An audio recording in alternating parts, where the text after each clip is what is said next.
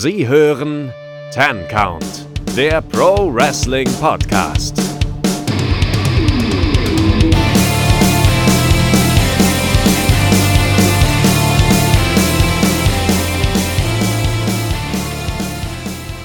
Hallo und herzlich willkommen hier beim Ten Count Wrestling Podcast. Mein Name ist Keanu und äh, ein Novum heute nicht an meiner Seite der unverwechselbare Kevin Stunt. Äh, der hat immer noch mit der Telekom zu kämpfen. Und deshalb habe ich mir jemand anderen äh, an meine Seite geholt. Ihr kennt ihn auch schon. Er war nämlich auch in unserer letzten Ausgabe zu Gast. Der liebe Jens. Oh, Freiheit für Kevin. Ja, Free Kevin, äh, kann mal jemand, kann mal irgendjemand das mit der Telekom regeln. Also, wenn jemand eine Ahnung hat, wie man so einen Funkturm schnell aufbaut, äh, schreibt mal am Kevin, der kann bestimmt die Hilfe gebrauchen. Ja, wirklich. Ja. Äh, an alle Hörer, nee, ich mach erst Housekeeping, bevor ich die Hörer vergraul. Also, äh, schaut doch mal auf Facebook, äh, oder Twitter oder Instagram bei uns vorbei. 10 Count Wrestling Podcast auf Twitter, at Count Podcast. Äh, wir posten halt immer die Episoden und äh, wir freuen uns immer sehr über rege Kommentare, gerade nach der letzten Episode. Das war sehr schön. Bitte weiter so, das macht sehr, sehr viel Freude. Und äh, ja, Tai Conti ist, glaube ich, auch besser weggekommen als Hikaru Shida, ne Jens? Ja, das liegt an eurer indoktrinierten Community. Ja, alles richtig gemacht. naja. Mal gucken, über Taekwondo sprechen wir vielleicht, vielleicht heute auch noch. Äh, werden wir sehen. Äh, ja, also ich warne direkt mal alle vor. Äh, Kevin ist nicht dabei, der ist, glaube ich, immer noch so ein bisschen so ein strukturgebendes Element und jemand, der sagt, ah, ich weiß nicht, ob wir das so lange ziehen sollen. Äh, der ist heute nicht dabei. Bedeutet, wenn die äh, Katze aus dem Haus ist, tanzen die Mäuse auf dem Tisch. Also wenn ihr jetzt irgendwie hier strukturierte, sinnvolle Analysen oder sonst irgendwas erwartet, äh, schaltet direkt aus, weil Jens und ich, wir haben keine Ahnung, was hier da wie heute passieren wird. Wir wollen über Wrestling reden, aber mehr ist auch noch nicht geplant. Mal, mal gucken, ob wir es machen. Vielleicht irgendwie kommen wir dann irgendwie auf Markus Stunt. Von Markus Stunt kommen wir dann auf Mark Rocker und dann reden wir über die Eintracht zwei Stunden.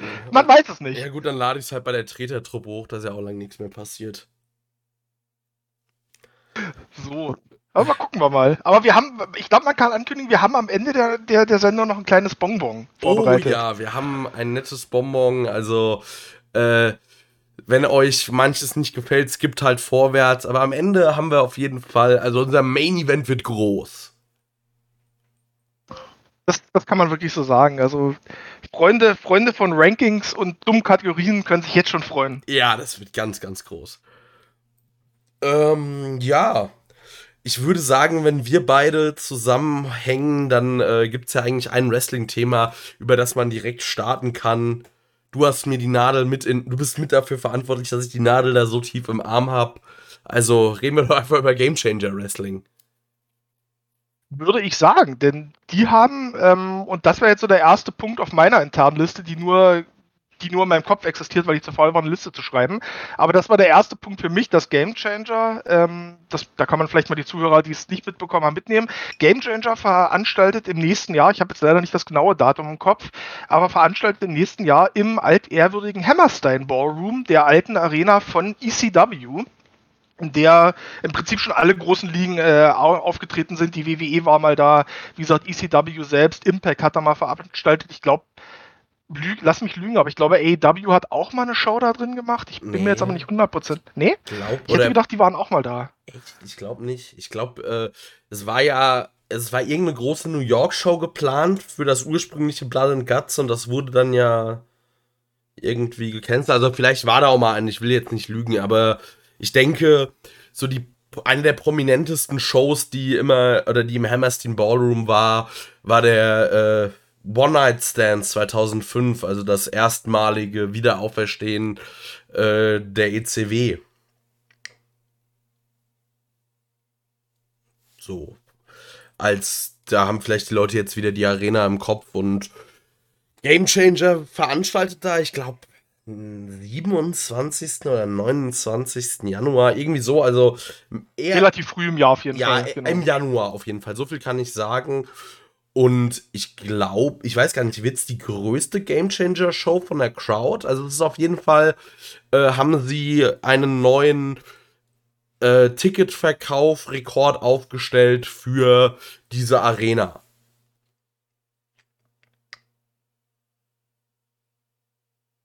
Ich weiß nicht, Jens, weißt du, ob das. Ich war, ich war, sorry, ich war schon wieder gemutet. Ähm, ähm, also nicht für die Arena als Gesamtes, aber sie haben nicht nur den Hammerstein Ballroom ausverkauft, was für eine Indie-Liga schon extrem, extremes, äh, schon extreme Leistung ist, sondern sie haben auch den Rekord eingestellt für ähm, kampfsportbasierte Veranstaltungen in der Arena. Also Gamechanger, die sind wirklich, äh, die, die, die hauen raus. Also, ja. das kann man echt sagen das ist halt auch das Gute an Game Changer, wenn ich mich erinnere. Ich war ja mit äh, der Nicole und Philly in äh, Frankfurt bei der WXW, was die an Raum für einen Bühnenaufbau verschenkt haben, den sie eigentlich gar nicht genutzt haben. Bei Game Changer wird dann alles mitbestuhlt. Da gibt es einen Vorhang und da kommen die Leute raus. Ja, genau, genau da gibt es halt nicht diese Abstände etc. Kann man jetzt auch wieder ein bisschen, äh, also das kann man auch kritisch stehen, natürlich in Zeiten von, von Corona, aber sind wir mal ehrlich, in den USA existiert das Gefühl sowieso nicht mehr, also zumindest in, in deren Selbstwahrnehmung. Von daher, ja, was soll's. Äh, ja, da bin, also da habe ich keinen, auf das Thema habe ich eigentlich keinen Bock, beziehungsweise es ist dort erlaubt, über mehr müssen wir nicht reden, als Promoter würdest du dich ja irgendwie äh, selbst zerlegen, wenn du dann das nicht nutzt, dass du vor einer vollen Crowd äh, produzieren kannst. Und generell, ich finde, Game Changer hat da einfach so seinen Charme, dass sie einfach fix auf alles geben. Also manchmal nervt es auch ein bisschen, wenn man sich auf Fight die Pay-per-Views anguckt und man sich denkt, ja, also ihr könntet zumindest mal dafür sorgen, dass man eure Kommentatoren einigermaßen vernünftig versteht und euren Ringsprecher ich würde ich würd immer sagen, das kommt immer darauf an, wer der Kommentator ist. Also ich weiß, die Show, die wir damals gereviewt haben, da war, da war unter anderem Schleck am Kommentar und dann war ich dann doch relativ froh, dass du nichts verstanden hast. Ja. Aber generell, ja, die Production Quality, aber ich glaube, das ist so ein, so ein Independent Wrestling-Ding. Also ich kenne kaum eine Independent-Liga, wenn du da die Shows schaust, bei der du irgendwie vernünftig die Kommentatoren verstehen würdest. Also keine Ahnung, das muss irgendwie wahnsinnig hart sein, zwei Tonspuren aufzunehmen und übereinander zu legen. Ich weiß es nicht ja, vor allem denke ich, wenn du das live machst. Aber also es wird auch nie was nachbearbeitet. Also ich finde da immer sehr lustig, wenn du dir dann nachträglich irgendeine, irgendeine Show ansiehst, dann siehst du, oh, da war zwischenzeitlich mal die Verbindung abgebrochen und was weiß ich. Das ist aber auch der, der Charme von Game Changer. Ich will da ja gar kein Hochglanzprodukt sehen. Nee, absolut. Und man muss sagen, bei der Karte bisher, ähm, die haben auch bisher eine gute Karte, also gute Leute angekündigt für die Show, die am eigenen Roster sind, unter anderem wieder dabei. Ähm, äh, Ricky Morton ist dabei. Ich weiß gar nicht, ob mit seinem Partner, ob der Rock'n'Roll Express wieder dabei ist. Ähm, Eddie Kingston ist schon angekündigt für die Show, worüber ich mich sehr freue. Das ist auch schon länger her, dass der bei Game Changer war. Die von der WWE entlassenen Alex Zane und Blake Christian sind wieder da. Ähm, Nick Gage natürlich hat sehr lange tatsächlich gedauert, bis der angekündigt wurde. Ist er jetzt ähm, offiziell? Ist, äh, ist jetzt auch angekündigt, genau, also ist dabei. Es wäre ja auch, also das wäre ja auch wirklich ein absolutes Sakrileg gewesen. Du machst eine Show im Hammerstein Ballroom und, und äh, lässt deinen Topmann da raus mit Nick Gage. So, das geht nicht. Das kannst du nicht machen. Weil, apropos Nick Gage, weißt du da was genaueres? Weil irgendwie seit im Match gegen Minoru Suzuki ist er ja nicht mehr irgendwie aufgetreten. Äh, man hört nichts Genaues. Ich habe irgendwie gese irgendwo gelesen, Time Off, woanders, äh, dass er verletzt ist. Weißt du da Näheres? Nee, leider, leider nicht. Also auch nur, dass er eben nicht da ist, dass da wohl irgendwie gesundheitlich eine kleine was ist, dass er sich ich, also ich denke mal, wenn was Größeres wäre, hätte man das schon angekündigt. Ich kann mir nur vorstellen, dass man sagt, hm, der hat wahrscheinlich ein paar Sachen mit sich rumgeschleppt an Verletzungen. Ähm, man hat es ja auch an dem Match gegen, gegen John Moxley gesehen. Gut, das hing natürlich auch an Mox. Da weiß man ja auch, wie seine Verfassung ist. Ähm, das war ja auch eher enttäuschend. Da waren wohl beide dann nicht so auf dem zeniert. Und da kann ich mir schon vorstellen, dass man gesagt hat, man nimmt ihn jetzt erstmal raus, damit er dann für die große Show im Hammerstein Ballroom ähm, auch fit ist.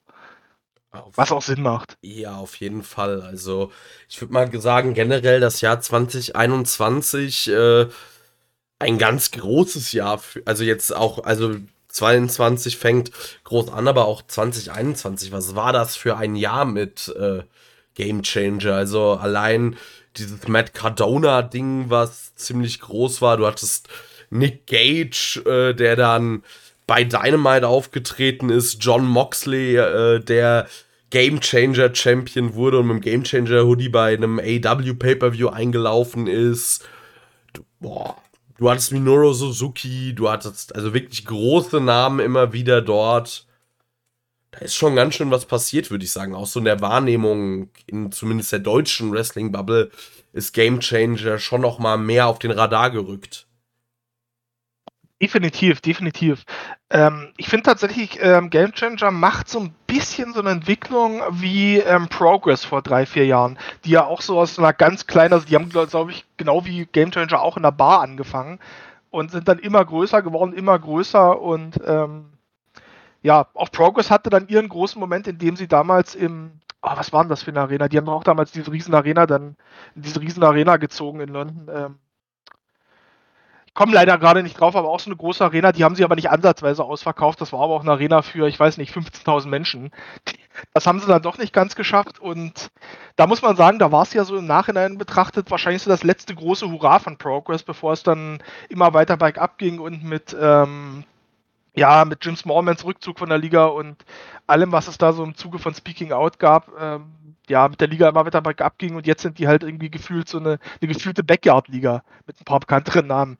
Also ho hoffentlich ist hoffentlich wird das bei Game Channel jetzt nicht auch so sein, dass das, dass das so jetzt ein großes Hurra wird und dann geht's bergab. Ich kann es mir aber nicht vorstellen. Also bei denen läuft's richtig gut.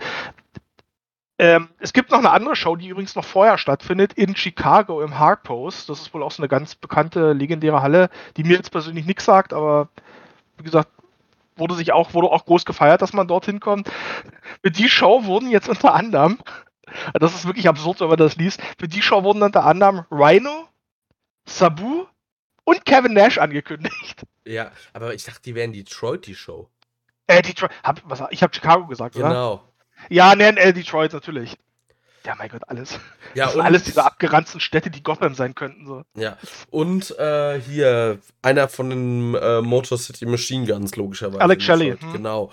Also generell, das sind schon Namen, ich meine, das ist ordentlich. Also gerade jetzt auch noch durch den äh, Kollaps von Ring of Honor hat Game Changer natürlich, also ist der Markt ist einfach so voll wie, glaube ich, lange nicht mehr mit äh, irgendwelchen Talenten und Gamechanger nutzt es. Und äh, absolut, absolut. Ich meine, die, die Briscoes sind ja auch aktuelle Tag Team Champions, da haben sie ja auch direkt angesetzt. Ja. Das, das wird spannend. Ja, also die Briscoes feiere ich auch hart und finde ich, die passen auch einfach von ihrem Look und allem so gut zu Game Changer. Die haben so dieses, keine Ahnung, Trailerpark-Assis, äh, so aber im Guten. Ja. Komplett, das, ja, richtig, das ist halt also auch so richtige Rednecks. Ich meine, Game Changer, das sind halt so, das sind halt so New Jersey Rednecks und das, die Briscoes sind halt Redneck, Rednecks. Ja. Deswegen, das passt schon sehr, sehr gut und ich glaube, die werden sich da auch, die werden sich da auch wohlfühlen. Ja, und es kann, es kann, das muss man echt sagen, es kann der Tag Team Division bei Game Changer auch nur helfen, denn das ist so ein Ding, man hat viel, sage ich mal, zusammengewürfelt und ich glaube, so das einzig echte, richtige Legit-Team sind ja im Prinzip die, die, ähm, die Second Gear Crew. Und das halt auch eher so mit so Freebird-Regeln, dass jeder mal mit jedem teamt. Und ansonsten wird das ja hinter schon dünn. Du hast, äh, du hast noch Iron Beast mit Shane Mercer und ähm, KTB, wobei die jetzt auch schon, glaube ich, eine Weile nicht mehr als Tag-Team zusammen ja, angetreten sind sagen, bei Game Changer. Ich habe schon lange nicht mehr gesehen. Ja. Und ja, wen hast du noch? G. Raver und Jimmy Lloyd haben letztens sich nochmal zusammengerauft. Immer wieder großartig, finde ich, die beiden auch zusammen. Ja. Wobei man dazu sagen muss, dass das, glaube ich, auch erst aus der, auch eher aus der Not geboren wurde, dieses ganze Ding, weil ähm, für die Show noch ein paar andere Leute, das war ja genau dieses Wochenende mit dem, äh, mit dem Nick Gage Invitational und da sollten, also ich, ich weiß, Neil Diamond Cutter, übrigens einer der besten Wrestlernamen überhaupt, sollte bei der Show sein, der musste kurzfristig absagen und noch irgendein anderer Wrestler, der auch nicht gekommen ist und da musste wohl relativ viel um, umgebaut werden, nochmal spontan. Und ich glaube, so ist dann auch dieses Tag-Team wieder mit, mit äh, G-Raver und Jimmy Lloyd zusammengekommen. Wir haben ein Tag-Team noch vergessen. Ein. Ach, Bussi! Ja, ich wollte gerade sagen, Effi, der aktuell ja auch komplett am durch die Decke gehen ist. Absolut. Und äh, Ellie Cat auch, ne? Ellie Cat bekommt jetzt bei einer der nächsten Game Changer Shows im Main Event, ich glaube, Chelsea Green. Ja, es, ne, es ist ja einmal dieses Tag-Team angekündigt, Match angekündigt, also Bussi gegen die Cardonas. Genau. Äh, Ellie Catch hatte ein wirklich auch gutes Match gegen Thunder Rosa. Ja. Also, ja. Da ist er auf jeden Fall. Also, so viel. Jetzt äh, natürlich so die Tag Team Division ist dünn, aber es ist ja auch irgendwie. Es ist eine Indie-Promotion. Dafür finde ich, ist der feste Stamm an Wrestlern ja immer noch echt vernünftig bei Game Changer. Auf jeden Fall.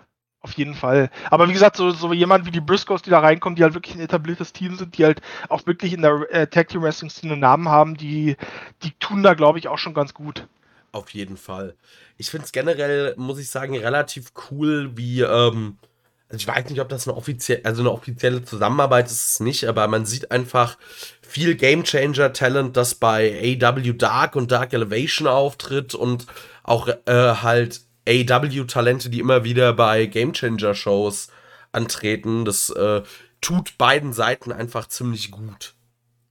Ja, ich, glaub, ich glaube, Game Changer ist da sehr offen. Die strecken ja in alle Richtungen ihre Fühler aus. Impact Wrestler haben sie ja auch. Also Contona und, und, und äh, Chelsea Green sind ja Impact-Leute, sag ich mal. Da, da sind ja immer wieder äh, Wrestler von denen bei Game Changer zu sehen. Zu, äh, ganz frisch, ich glaube, gestern wurde auch angekündigt, Dr. Wagner Jr. wird bei einer der nächsten Game Changer-Shows auch dabei sein. Also da geht dann auch die Verbindung bis nach Mexiko rein.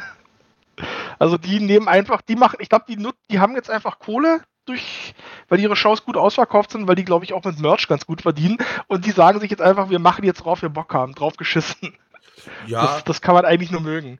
Auf jeden Fall. Und ich glaube, es ist aber auch, äh, also vielleicht habe ich da auch einen falschen Blick, weil Game Changer so meine Nummer 1 Indie-Liga ist, aber was gibt es denn viel Größeres? Also vielleicht noch äh, hier PV, äh, PWG, aber sonst. Und P PWG glaube ich auch eher nur noch vom Namen her, weil die so lange dabei sind, weil Game Changer ist, glaube ich, mittlerweile deutlich, zumindest präsenter, weil PWG immer noch dieses Modell hat, dass die ihre Shows live veranstalten und dann irgendwann ein halbes Jahr später auf DVD veröffentlichen. Wahrscheinlich wird es nicht anders gehen, weil die sonst diese ganzen Wrestler nicht mehr bekommen würden, die da, die da antreten, weil da sind ja auch wirklich AW, New Japan Leute dabei. Um, ähm, aber wie gesagt, dadurch ist PVG, PWG so ein bisschen gefühlt in der Aufmerksamkeit nach hinten gerutscht. Also da ist Game Changer. Ich glaube, Game Changer hat auch einfach dadurch gewonnen, dass das die Indie-Liga war, die auch in Zeiten der Pandemie sehr konsequent veranstaltet hat. Ja, auf jeden Fall.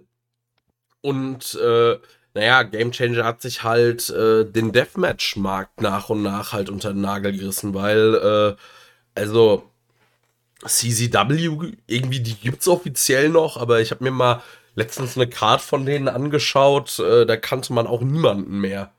Ich glaube, Fred Yehi im Main Event kannte ich noch, weil der irgendwie, ich weiß nicht, bei Beyond mal war. Aber ansonsten keine Sau. Also wirklich nicht. Die ist schon auch bitter der Abstieg einer so, also einer ja auch traditionsreichen Liga und vor allem einer Liga, die ja wirklich viele Talente rausgebracht hat. Äh, extrem. Also gerade wenn man jetzt heute mal in die großen Ligen schaut, ähm, die Moxleys, die, ja, bei Seth Rollins weiß ich jetzt gar nicht, aber Moxley, Kingston, das sind alles Leute, Shane Strickland, gut, der wurde jetzt von der WWE kürzlich entlassen, aber wenn du, wie gesagt, durch die Roster schaust, da findest du einige Leute, die zu irgendeinem Zeitpunkt ihrer Karriere bei, bei, äh, bei der Combat Zone mal waren. Ja, MJF war auch noch bei der Combat Zone. Oder der hatte, der hatte angefangen, Sammy Callahan hatte so seinen großen Durchbruch in der Combat Zone, also da würde, also ohne, ich glaube, ohne die Liga würde dem würde der Welt des Wrestlings einige Leute fehlen oder die hätten eine andere Entwicklung gemacht. Ja. Gut, da ist jetzt mittlerweile halt auch Gamechanger dabei, die immer wieder Leute groß machen und also man sieht auch so ja immer wieder Namen, wo ich mir denke, boah, die könnten ganz groß werden. Also zum Beispiel, wenn mir da einfällt, äh, bei wem, also ich sehe bei ihm immer Parallelen zum Jungle Boy, aber so ein Starboy Charlie, was wie gut der mit 18 Jahren schon ist. Ja, auf jeden Fall. Also definitiv sind da einige Leute, mit denen du da was machen könntest. Auch ein Blake Christian, wie gesagt, der wurde jetzt von der WWE entlassen, aber auch der ist noch sau jung und ähm, bei Impact oder AEW würde ich dir noch, könnte ich mir den auf jeden Fall gut vorstellen. Der war ja auch schon immer wieder mal bei Impact. Also Blake Christian, das ist so eine Sache, irgendwie, ich kann, glaube ich, verstehen, wenn die WWE anklopft, dass du es probierst. Ja. Aber wenn du dir Blake Christian anschaust, äh, der hat zwar jetzt auch ein bisschen äh, zugelegt in seiner WWE-Zeit, aber also wenn du als Blake Christian mal deine Maße nimmst und guckst, was so bei der WWE keinen Erfolg hat, weil es zu schmächtig und zu klein ist, und dann guckst du dich an, solltest du dich fragen, hm, ob das was wird. Ja, ja, also ich ich persönlich verstehe eh keinen Independent-Wrestler mehr, der zur WWE geht. Also da musst du schon sehr von dir überzeugt sein. Hat sich ja jetzt scheinbar mit der neuen Ausrichtung von NXT äh, sowieso auch erledigt, dass man da großartig Independent-Wrestler noch verpflichten würde, weil man jetzt wieder seine eigenen, glaube ich, Stars bauen und kreieren möchte im, im Performance Center.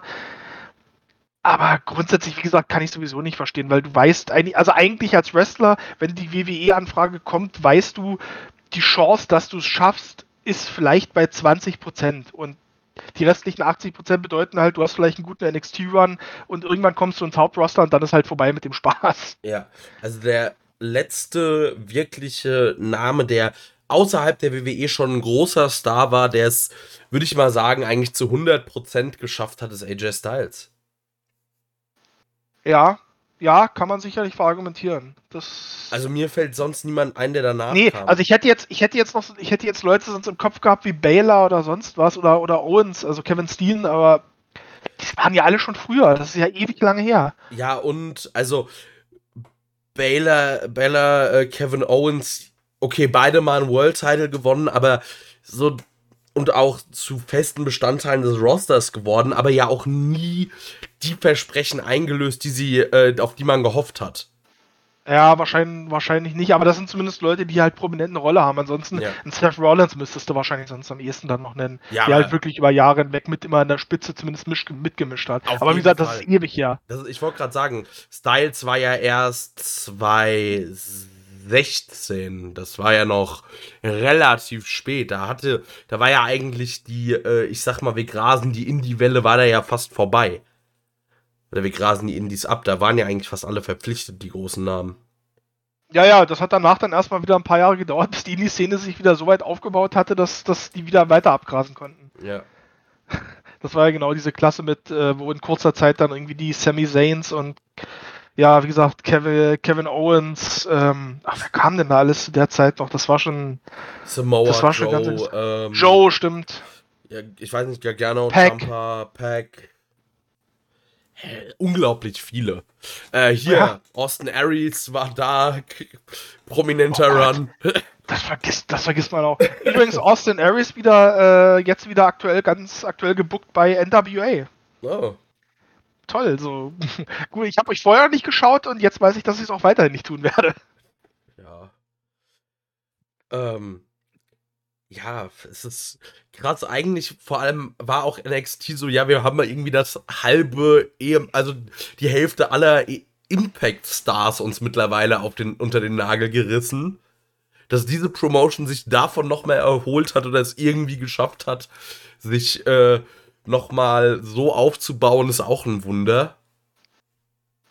Ja, ich glaube bei Impact war auch viel, also ich glaube, man hat, das hat man dann bei der WWE gesehen, dass man bei Impact, glaube ich, auch teilweise aus wenig relativ viel gemacht hat. Dass da halt wirklich Wrestler dabei waren, die in diesem Kontext von Impact sehr, sehr gut rüberkamen und sehr, sehr gut funktioniert haben, aber halt auch nur da. Also ich meine, das, ich glaube, das, das krasseste Beispiel ist, glaube ich, so ein Chris Harris, aka Braden Walker, der bei Impact als einer der, also Teil von America's Most Wanted, ähm, im Tag Team damals mit James Storm. James Storm will wieder als nächstes Beispiel. Aber ja. wie gesagt, bei, bei Impact als Riesentalent gesehen, als kommender Star zur WWE gegangen, irgendwie zwei Jobber-Matches gehabt und seine Karriere war im Grunde vorbei. Kam dann auch nochmal zu Impact zurück und da hat es dann aber auch schon keinen mehr interessiert. Also. Ja, oder hier Robert oder Bobby Root bei der NXT eigentlich, gut, er hatte einen guten Theme-Song. Ja, ist aber auch ein sehr kompetenter Wrestler. Also ja, kannst du auch nichts sagen, aber. Im Main-Roster ist er dann, äh, also es ist lustig, dass so Dolph Ziggler und er, so die, also das ist so, der eine ist halt ein WWE Original, der andere kam von Impact, aber sie teilen sich irgendwie in der WWE das gleiche Schicksal. Ja, kann man, kann man wirklich sagen. Also, aber man muss ja dazu sagen, wie gesagt, die WWE gibt ja auch wieder viel den Markt zurück und wenn man mal ehrlich ist, mit dem, was jetzt allein in den letzten beiden Entlassungswellen zurückgekommen ist in den Independent-Markt, kannst du eigentlich eine dritte Liga aufmachen. Also da meine ich jetzt nicht dritte Liga auf Independent-Niveau, sondern eigentlich eine dritte Liga auf nationalem TV-Niveau. Auf jeden also, Fall. Du hast ja auch immer noch einen Bray Wyatt alias Windham Rotunda, der habe ich jetzt gesehen, der dreht jetzt irgendwie gerade, ist bei einem Film mit beteiligt, der gedreht wird, aber der wird sicherlich auch irgendwann wieder ins Wrestling gehen. Adam ich hoffe Sure. nicht zu AEW, weil ich ihn da nicht sehe, aber. Ja. Der ehemalige Braun Strowman, Adam Sher, also jetzt vielleicht nicht der, also nicht der dein perfekter Wrestler für ein 5-Sterne, ähm, was weiß ich was, Match, aber. Nö, aber eine Präsenz auf jeden Fall. Als Wrestler im TV großartig. Also, wenn ich mir überlege, der, was, der wäre für jedes Stable perfekt dann als der Mann fürs Grobe. Ja, absolut. Also wie gesagt, also das ist auch jemand, dem ich so ein World Title Run auch durchaus zutrauen würde, wenn der, wenn, wenn du den richtig buchst. Wie gesagt, du darfst ihn natürlich in die 20 Minuten Matches stellen, aber für so richtig schöne watzige Brawls würde das schon ganz gut funktionieren. Ja, man muss auch einfach mal abwarten. Also vielleicht, äh, wie er sich schlagen würde, wenn dann er einmal die richtigen Leute als Gegner bekommt und dann noch ähm, halt vielleicht auch, wenn er dann noch mal also andere Stile fahren darf. Ich meine, die die Regeln und Einschränkungen bei WWE sind natürlich auch einfach streng. So, du bist ja, also so komplette Freiheit ist da ja nicht. Vielleicht tut ihm das auch ganz gut, wenn er mal noch mit ein paar sehr kompetenten Leuten ein bisschen trainieren darf und mal schauen. Ich meine, Keith Lee ist mittlerweile auch frei. Das ist ja. Keith Lee. Und das ist halt, da, da jetzt an der Stelle mal ein kleiner, ein kleiner Schwenk rüber zur MLW. Einige Liga, die ich ganz gerne schaue, aber da muss man auch wirklich mal einen großen Diss in die Richtung schicken du hast diese ganzen Talente, die auf den Markt kommen. Du hast quasi ein riesiges Buffet, was vor dir liegt, wo du dir einfach die geilsten Sachen aussuchen kannst. Und was nimmst du dir? Enzo. Enzo Amore. Vielen Dank dafür. Oh so, dann, und dann muss man sich nicht wundern, wenn die dann doch den letzten Schritt nach oben nicht schaffen. Nee. Also irgendwie MLW ist so eine Liga, die ist komplett an mir vorbeigegangen. Ich habe nur letztens gedacht, ich, äh, so bei Game Changer war Jacob Watuni, was von dem hat Kevin mir noch die ganze Zeit vorgeschwärmt. Und so, ja gut, kann ich verstehen. Er ist grandios, der Typ, aber halt auch wieder so ein Ding, da versteht man auch nicht, warum der noch bei MLW ist. Also ich habe jetzt auch kurz gelesen, der hat jetzt auch wieder einen relativ langen Vertrag mit denen unterschrieben, bis 2026 oder so, also so absurd lang. Ich, ich verstehe es nicht. Also der könnte mittlerweile auch ganz woanders sein. Ich glaube, mittlerweile versuchen manche Promotions äh, einfach wirklich ich könnte mir vorstellen, dass da wirklich so das Kalkül ist, gerade mit äh, AEW, ey, wir halten den und wenn nicht, äh, der, wenn sie die unbedingt wollen, zahlen sie halt ein bisschen Ablöse. Ich meine, Thunder Rosa wird nicht umsonst äh, aus ihrem NWA-Vertrag rausgekommen sein. Ja, wahrscheinlich. Und ich glaube, ich glaube, MLW und, und AEW arbeiten auch ganz gut zusammen. Also ich meine, Lee Moriarty, der ist bei MLW debütiert ähm, und drei Wochen später dann bei AEW und hat dort einen Vertrag unterschrieben, ist aber immer noch bei MLW tätig, also regelmäßig im Ring. Von daher scheint es da auch irgendwie eine Form von Übereinkunft zu geben zwischen den Ligen. Ist ja auch gut, so kann ja auch nur helfen. Ja, ich finde es generell cool, dass äh, dort einfach die Wrestler überall mal auftreten dürfen. Also das Finde ich großartig. Das tut allen gut. Bin, bin ich auch der Meinung grundsätzlich. Ich finde nur, man darf es nicht übertreiben, weil das ist die große Gefahr, die ich sehe, dass es irgendwann zu beliebig wird. Weißt du, wenn du, wenn du im Endeffekt zehn Ligen hast und du siehst bei jedem irgendwie, bei jeder Liga irgendwie gefühlt dieselben Leute, weil, weil alle miteinander zusammenarbeiten, das hilft dann halt auch nicht, weil du dort, weil du es dann auch schwieriger machst, dann anderen Leuten wieder durchzubrechen.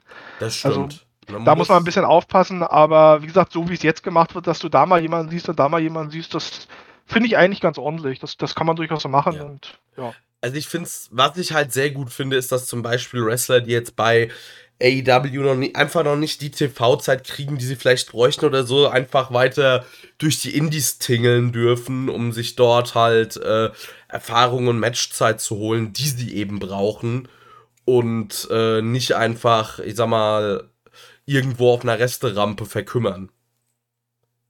Ja, da, da bin ich jetzt, da bin ich jetzt auch bei AEW sehr, sehr gespannt, was da jetzt auch passiert, weil da bin ich, äh, da bin ich mir relativ sicher, dass es da jetzt auch in absehbarer Zeit zu den ersten Abgängen kommen wird. Also eine Big Swole hat ja jetzt schon ähm, angekündigt, dass sie die Liga verlassen hat. Bei ihr hat es äh, aber, glaube ich, auch gesundheitliche Gründe dass das nicht so passt, aber ich könnte mir da durchaus vorstellen, dass bei AEW so einige Leute dabei sind, die du nicht mehr so lange in der Liga haben wirst. Also ein Jack Evans, ähm, auch, ein, auch ein Joey Janella und. Äh, war gerade der nächste Name, Joey Janella. Ja, ja, Janella, Sunny Kiss, das sind alles Leute, wo ich denke, hm, also wenn man die nicht irgendwie noch anderweitig einsetzen will in der Liga als Wrestler, brauchst du die eigentlich nicht, weil es bringt dir halt auch nichts mehr. Also gerade in Joey Janella, ich, ich liebe ihn wirklich, aber was willst du mit dem bei AW? Das ist klar, der wird bei dir kein Topstar, das ist auch kein junges Talent mehr, wo du sagst, den, den, den parkst du noch mal fünf Jahre, dass der sich entwickelt, sondern das, was du siehst, ist das, was du bekommst bei ihm.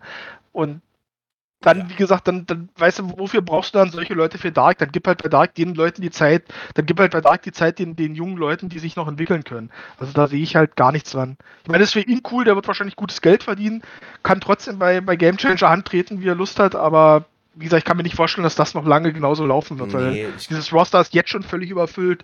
Die werden sich sicherlich noch einige Leute unter Nagel reißen jetzt aus dieser Entlassungswelle und auch mit dem Ende von, von Ring of Honor. Also du musst da eigentlich Platz schaffen. Ja, und ich glaube, die meisten Verträge sind auch, waren, also ich glaube, die meisten Verträge laufen jetzt bald auch aus, also wenn sie nicht verlängert wurden, aber ich glaube, die waren eigentlich alle so von Beginn, also die zum Start von AW waren, glaube ich, alle, na, zwei Jahre nicht, ich glaube, drei Jahre äh, befristet. Ich vermute mal, AW wird da einfach äh, nicht jetzt großartige Entlassungswellen äh, starten, sondern einfach sich denken, ja gut, dann lassen wir jetzt einfach mal Verträge auslaufen. Ja, wahrscheinlich macht ja auch Sinn, sei mal, du wirkst ja auch einfach, dadurch wirkst du ja auch einfach äh, etwas positiver noch, sagst, wenn du sagst, nee, du lässt die Leute, du schmeißt die Leute nicht raus, wir haben sie einfach gehen lassen. Ja. wirkt, wirkt immer besser. Und man muss ja jetzt auch noch sagen, äh, dass AEW ja nicht solche Geschichten wie eine No-Compete-Klausel hat oder so. Also ich denke mal, die Leute, die bei äh, AW gehen wollen, wenn, gut, wir reden wenn wir jetzt bei Top, über Topstars reden, da wird das, denke ich, anders aussehen. Also da würde vielleicht auch Tony Khan dann doch die Zähne fletschen. Aber äh, wenn jetzt Leute wie ein Joey Janella, eine Sunny Kiss oder ähnliche sagen, hier, ich würde gerne aus meinem Vertrag raus und äh, da und dahin, ich glaube nicht, dass denen groß Steine in den Weg gelegt werden würden. Nee, Wahrscheinlich absolut nicht. Und ähm, wie gesagt, es wird dafür, werden noch Leute nach, nach, äh, nachrücken dann wieder. Also ich glaube, da sind ja schon zwei, die relativ offensichtlich sind, die jetzt diese Woche bei NXT verabschiedet wurden, nämlich zum einen Johnny Gargano und äh, Kyle O'Reilly. Spoiler, einen davon würde ich sehr, sehr gerne bei AW sehen. Der andere ist Johnny Gargano. Ganz, äh, ganz, ehrlich, Johnny Gargano ist aber auch so jemand, den musste eigentlich nehmen. Wenn, also was ich jetzt zum. Beispiel nicht verstanden habe, ist ein Tony Nies zum Beispiel. Das ist so irgendwie, ich weiß nicht. Ja, das ist halt auch so ein Wrestler, wo immer gesagt wurde, ja, der hat eine krasse Physik, der ist im Ring auch durchaus kompetent, aber das hat halt auch einen Grund, dass der sich nur irgendwo durchsetzen konnte. Ich meine, selbst in der Combat und da war er ja auch eine Weile, selbst dort hat er es nicht zu einem Top-Kader geschafft. Ja, so. und ich muss auch sagen, also so Bobby Fish von mir aus als äh, der Brandon Cutler von Adam Cole oder so, also als, als Anhang okay, aber auch den finde ich, das ist so, naja, gut, okay. Aber man. Ja, nimm, nimmst du mit, so ist okay, ist ein kompetenter ja. Wrestler, ist glaube ich auch ganz gut, den kannst du gegen Jüngere stellen. Ähm, der kann helfen, die Leute weiterzuentwickeln, weil das halt wirklich ein kompetenter Wrestler ist. Und über den, mit einem Sieg gegen den kannst du den, kannst du vielleicht auch ein paar Leuten ein bisschen Kredibilität geben, aber ich glaube, für mehr ist der auch nicht da. Das ist halt auch so eine Sache bei Johnny Gargano. Der ist halt, äh, äh, und selbst wenn du ihn, also wenn, den musst du dir eigentlich schon fast holen für das, was der, der ist ja auch ein ganz passabler Wrestling-Trainer. Das stimmt, der war da, glaube ich, auch bei A, äh, Absolute Intense Wrestling, war da, glaube ich, auch relativ viel hinter den Kulissen. Ja mit aktiv, das, das, das, das, das passt schon. Ja, aber wenn man jetzt runterbricht, braucht man ihn für die Shows eigentlich nicht. Nee, das aber ist, man muss das auch Das ist wahrscheinlich eher so eine Entwicklung, die hinter den Kulissen mehr Sinn macht. Wenn man sich anschaut, auch trotzdem, was noch teilweise in den Shows Screentime bekommt und was man im Kader hat, dann äh, wird's eh wild. Ja. Matt Hardy. Matt Hardy. Der sich jetzt auch wieder neu erfinden möchte, wie ich gelesen habe. Oh Gott. Schon ja. Ja, ja, es ist alles, es ist alles bitter. Mhm.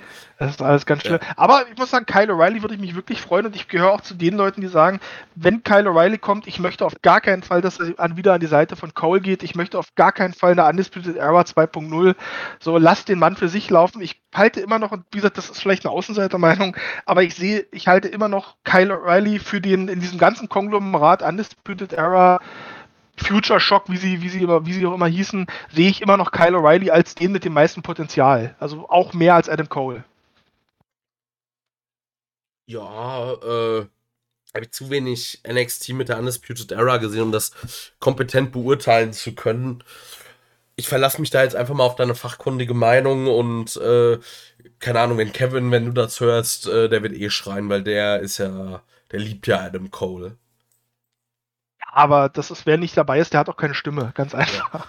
Aber es wundert mich eh immer, dass Kevin äh, Adam Cole so mag. Jetzt kann man ja ein bisschen lästern, weil eigentlich hat er ungefähr 40 Kilo zu wenig und ist äh, 30 Zentimeter zu klein.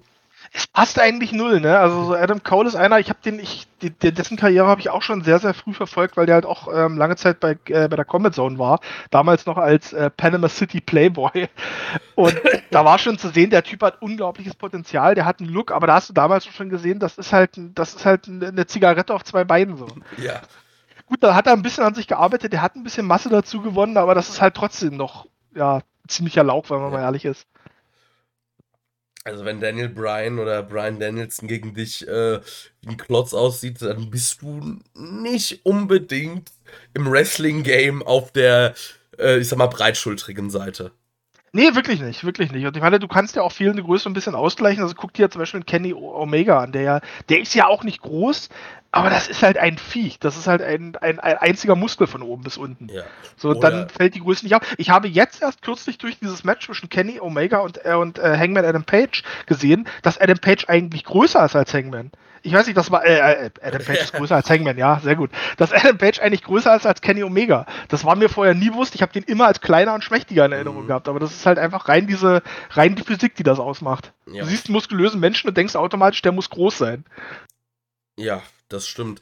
Äh, John Cena ist ja auch zum Beispiel, der ist ja jetzt für WWE-Verhältnisse, also ist der von der reinen Länge seines Körpers auch nicht der allergrößte, aber hat das halt mit ja, Masse kompensiert. Das ist wahr, ich sehe es gerade, 1,85, also kleiner als ich. Ja, 10 cm größer als ich. ja, das ist, das ist wohl wahr. Aber ja, gut, ich meine, auf der anderen Seite muss man dazu sagen, wir sind zum Glück aus dieser Zeit raus, ähm, in der du Wrestler nach ihrer Größe und dem Gewicht bewertest. Das und stimmt. Aber da finde ich, also trotz allem finde ich, ist bei AEW immer noch der größte Mangel. So ein paar kompetente Big Men wären mal ganz nett noch. So für alles. Ja, aber du hast halt nicht so viele. Also jetzt ein Keith Lee wäre jetzt einer, wo ich sofort sagen würde, komm rein, Digga. Ich gebe dir sehr viel Geld dafür, dass du für uns wrestelst. Aber ansonsten haben sie sich da aus meiner Sicht mit Miro schon so den, den Besten geholt einfach. Ja, aber das sind beides für mich, also ich rede halt, so keine Ahnung, also Keith Lee ist nicht das, also wenn ich an Big Man denke, ist so, so wie der Luchasaurus, also wirklich dieses Mal fast zwei Meter und äh, ja, aber da gibt's halt einfach nicht viel. Da gibt's. Aber Luchasaurus ist auch unter 1,90. Echt? Ich dachte, der wäre fast. Ich glaube ja, ich glaube, der wirkt auch nur so groß wegen, aber ich, äh, ich verifiziere das einmal kurz.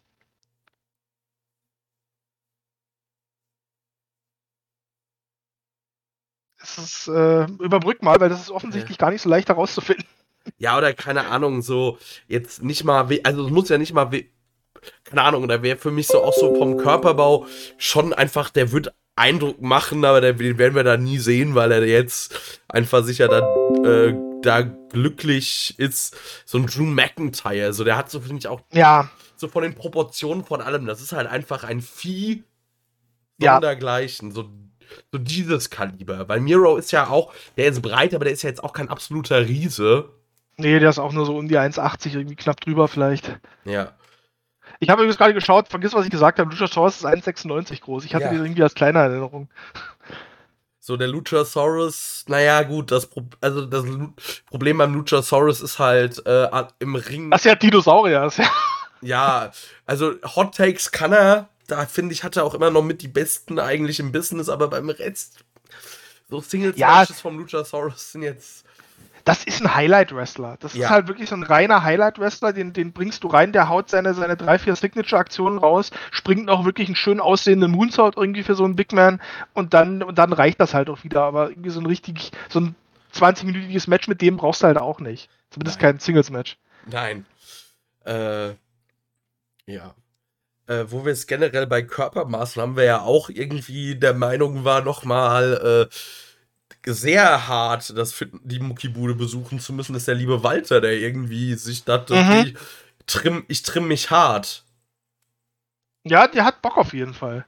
Aber gut, der hat ja auch sehr viel Zeit. Ich meine, wie viele Matches hat er im Jahr 2021 bestritten? Zehn? Ungefähr? So viele, ne, oder?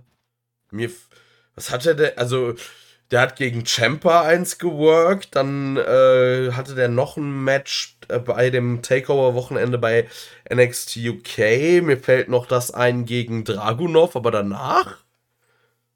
Ja, ich hatte, also ich, dadurch, dass ich wie, wie überhaupt nicht verfolge, hätte ich jetzt nicht auf dem Schirm gehabt, wenn da jetzt irgendwie noch irgendwelche Matches außerhalb oder bei irgendwelchen ja. Hausshows oder sowas drin waren.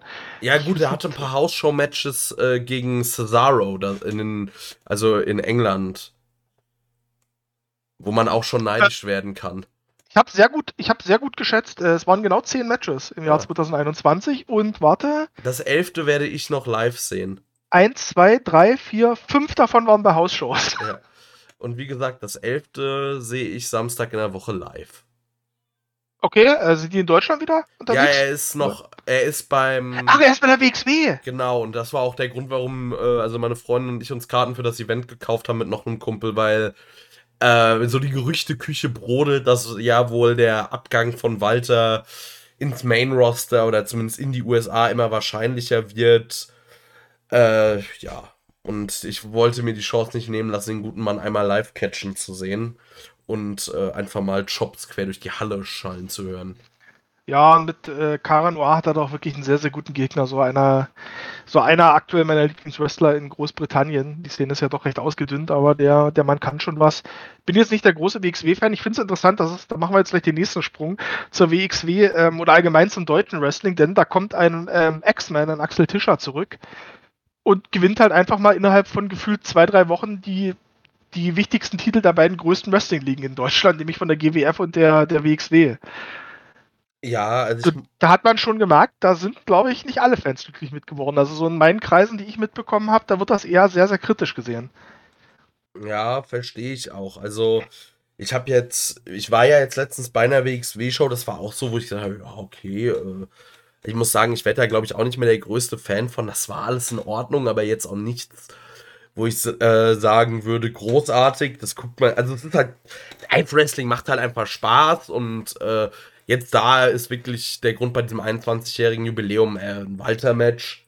So, Punkt.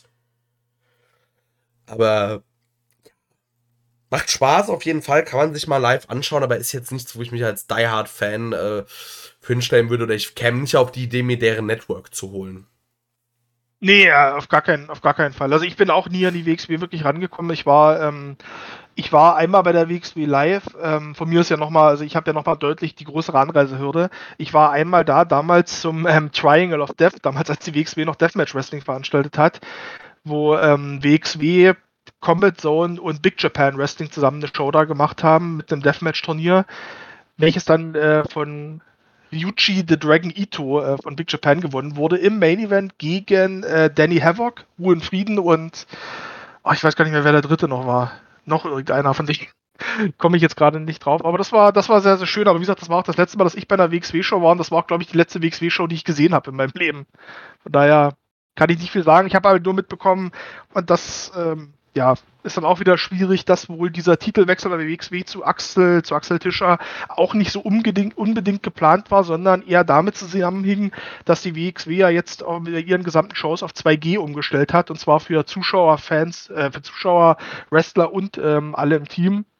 Und Marius Alani, der zuvor Champion war, scheinbar äh, ein Impfgegner ist, der da keinen Bock drauf hat. Ja, dann, also dann finde ich es ja gut. Von daher, von daher gut so, ja. Ja, also keine Titel für Ungeimpfte. So, so ist es nämlich. Und wie gesagt, ich hoffe, ich hoffe der Idiot, wenn es stimmt, aber wie gesagt, das wirkte zumindest sehr, sehr eindeutig so von allem, was man mitbekommen hat. Dann hoffe ich, dass keine Liga in Deutschland den der buckt. Auf der anderen Seite guckt ihr an, wer sonst in Deutschland noch gebuckt wird und ja. dann ist das wahrscheinlich auch utopisch. Weiß ich gar nicht, ob wir uns damit jetzt belasten wollen mit, den, mit dem Thema, aber das haben wir ja, glaube ich, bei letzten, das haben wir, glaube ich, beim letzten ja. AW-Review schon mal kurz angesprochen ja. und ich glaube, das reicht eigentlich auch. Keine Grüße, keine Grüße. Und da muss man auch mal sagen, da muss ich auch, da warte ich jetzt auch, dass die WXW da was macht, denn wenn man sich das anschaut, auch, da sind auch, da waren noch ein paar Leute von ihrem Roster bei den, bei den Shows dabei, die sich nicht gut verhalten haben. Also ein Pete Bouncer, ähm, der bei der Show war, der teilt, der hat ein komisches Statement abgegeben nach dem Motto, ja, ich musste erstmal drüber nachdenken, bevor ich mich dazu äußere, hat jetzt in der Zwischenzeit schon wieder aber die, ähm, die YouTube-Aufzeichnung von der Show, bei der Skrull debütiert ist, dann irgendwie geteilt bei Twitter. Ein Fast-Time Mudo ist seit, seitdem, seit der Show irgendwie fleißig dabei, alles von der Marty Skrull zu liken, was da kommt. Also weiß ich nicht, ob man sich mit solchen Leuten schmücken will im Roster. Gute Frage. Gute, gute Frage. Keine Ahnung. Äh, ich weiß nicht, ich glaube, diese ganze Euro-Catch-Suppe, die, also ich weiß es nicht, vielleicht tue ich da dieser Szene auch Unrecht, ich habe von der wenig Ahnung, aber irgendwie, ja. Ja, genau. Keine Ahnung, da bin ich überfragt. Ich muss sagen, ich hatte mir mal überlegt, so, äh, hatte mal nach Karten für 16 Karat Gold geguckt. Aber als ich dann so gesehen habe, was bisher angekündigt war und die Preise, habe ich gedacht, äh, nee. Weil ja, ich, das. Also ich fand es einfach extrem teuer dafür, dass der äh, größte Name, der bisher angekündigt war, äh, oh, wie heißt der von Impact? Der, ich, ich nenne es mal, ich nenne mal den Breiten. Äh, ist es AC Romero? AC Romero, naja, ich glaube, ich glaube, Biff Busick ist doch mittlerweile auch angekündigt, also der ehemalige, oh, wie hieß denn der bei WWE? Oni, Oni Lorcan? Sagt mir nichts. Sagt mir Okay, gar nichts. also der war, der war sogar, der war bei NXT sogar Tag Team Champion eine Zeit lang mit, ähm, ach, diesen Briten zusammen, mit Danny Burch Mhm. zusammen, aber ich glaube, das müsste mittlerweile der größte Name sein. Aber ja, das Problem ich habe ich halt auch bei der WXW, dass ich, wenn überhaupt, dann nur für die Gaststars da hinfahren würde, weil das WXW interne Roster mich nicht so juckt. Also Ja. es tut mir leid, wahrscheinlich tue ich ihm Unrecht, weil das ein toller Wrestler ist und ich weiß auch, dass er unglaublich wichtig ist für die deutsche Szene. Aber ich weiß nicht, ich fahre nicht 600 Kilometer quer durch die Republik, um mir absolut Andy anzuschauen.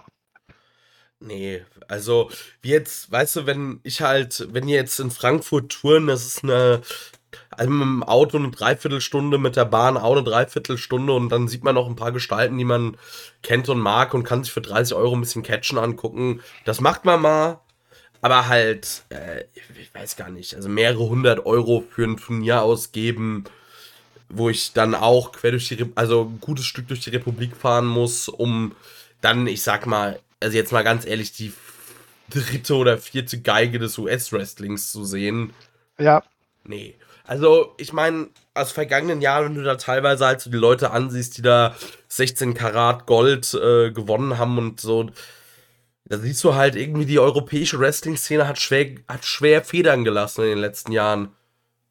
Ganz extrem. Und da hat die WWE einen ganz, ganz extrem bei, ähm, ganz, ganz extremen Anteil nach. Also entweder hast du mit der WWE zusammengearbeitet, dann warst du auf einmal eine Farmliga von denen, oder du hast nicht zusammengearbeitet und hattest auf einmal nur noch gefühlt eine Handvoll Wrestler zur Verfügung, weil alle anderen irgendwie in diesem System mit drin hängen. Ja. Also das, das, das ist, und das muss ich auch sagen, ist auch so ein großer Punkt, weswegen ich ähm, mit der WXW mich auch nicht mehr da reinfinden werde. Weswegen ich zum Beispiel auch mit Progress, obwohl die damals wahnsinnig wichtig für mich waren, komplett gebrochen habe. Ich werde mich im Jahr 2021 und 22 nicht mehr mit irgendeiner WWE Partnerliga bonden. Das wird nicht passieren. So, ich lasse, vielleicht schaue ich da mal ein Match, weil ich sage, das interessiert mich, aber das sind Ligen, die werde ich mich nicht mehr emotional investieren. Ja, also emotional investieren auch nicht. Wie gesagt, das ist jetzt hier so ein Ding. Also mal aus Spaß gucke ich mir das an, da wie jetzt hier, also wirklich, Walter ist halt einfach so einer meiner Top 3 Wrestler. Wenn ich da die Möglichkeit habe, den äh, live zu sehen und nicht Geld für eine w und nicht zu einer WWE Hausshow muss, äh, nehme ich das gerne mit. Ja, ja, bin ich, bin ich dabei. Also für Walter kann man das auf jeden Fall machen. Und wie gesagt, ich weiß nicht, würde, würde jetzt die WXW Nick Gage buchen, dann würde ich auch sagen, alles klar, nehmt mein Geld. Ja, gut, das. Äh, Wird aber schwierig. Ja, also Nick Gage generell, also ich, es wird halt nicht anders gehen, als dass man mal äh, in die USA muss. Wahrscheinlich darf der nicht mehr raus, das stimmt. Echt, lassen die ihre, lassen die den nicht raus? Also ich kenne mich Ich weiß es nicht. Also ich habe mal, ich habe mal einen Post von gesehen irgendwie. Da hatte irgendjemand gepostet, dann kommt noch. Ach so, das war genau, also das war als als Ricky Shane Page diesen Titel hatte und äh, auf seiner UK Tour war, da hat Ricky Shane Page irgendwie geschrieben, dann kommt noch ja und hol dir den Titel und Gage hat zurückgeschrieben, hat ihm dann zurückgeschrieben, du dummer Idiot, ich bin ein verurteilter Gewalttäter, so ich darf das Land nicht verlassen. Ich weiß aber nicht, ob das zeitlich befristet ist oder oder ob er irgendwann doch wieder oder ob er irgendwie gar nicht mehr raus darf, das keine Ahnung. Da kenne ich mich im amerikanischen Rechtssystem zu wenig aus. Ich auch, habe da auch keine Ahnung. Äh, ja. Ich muss sagen, ich habe letztens auf Twitter auch eine Perle gefunden. Nick Gage, der nach seiner Lieblings-K-Pop-Band gefragt wird. Kennst du das Video?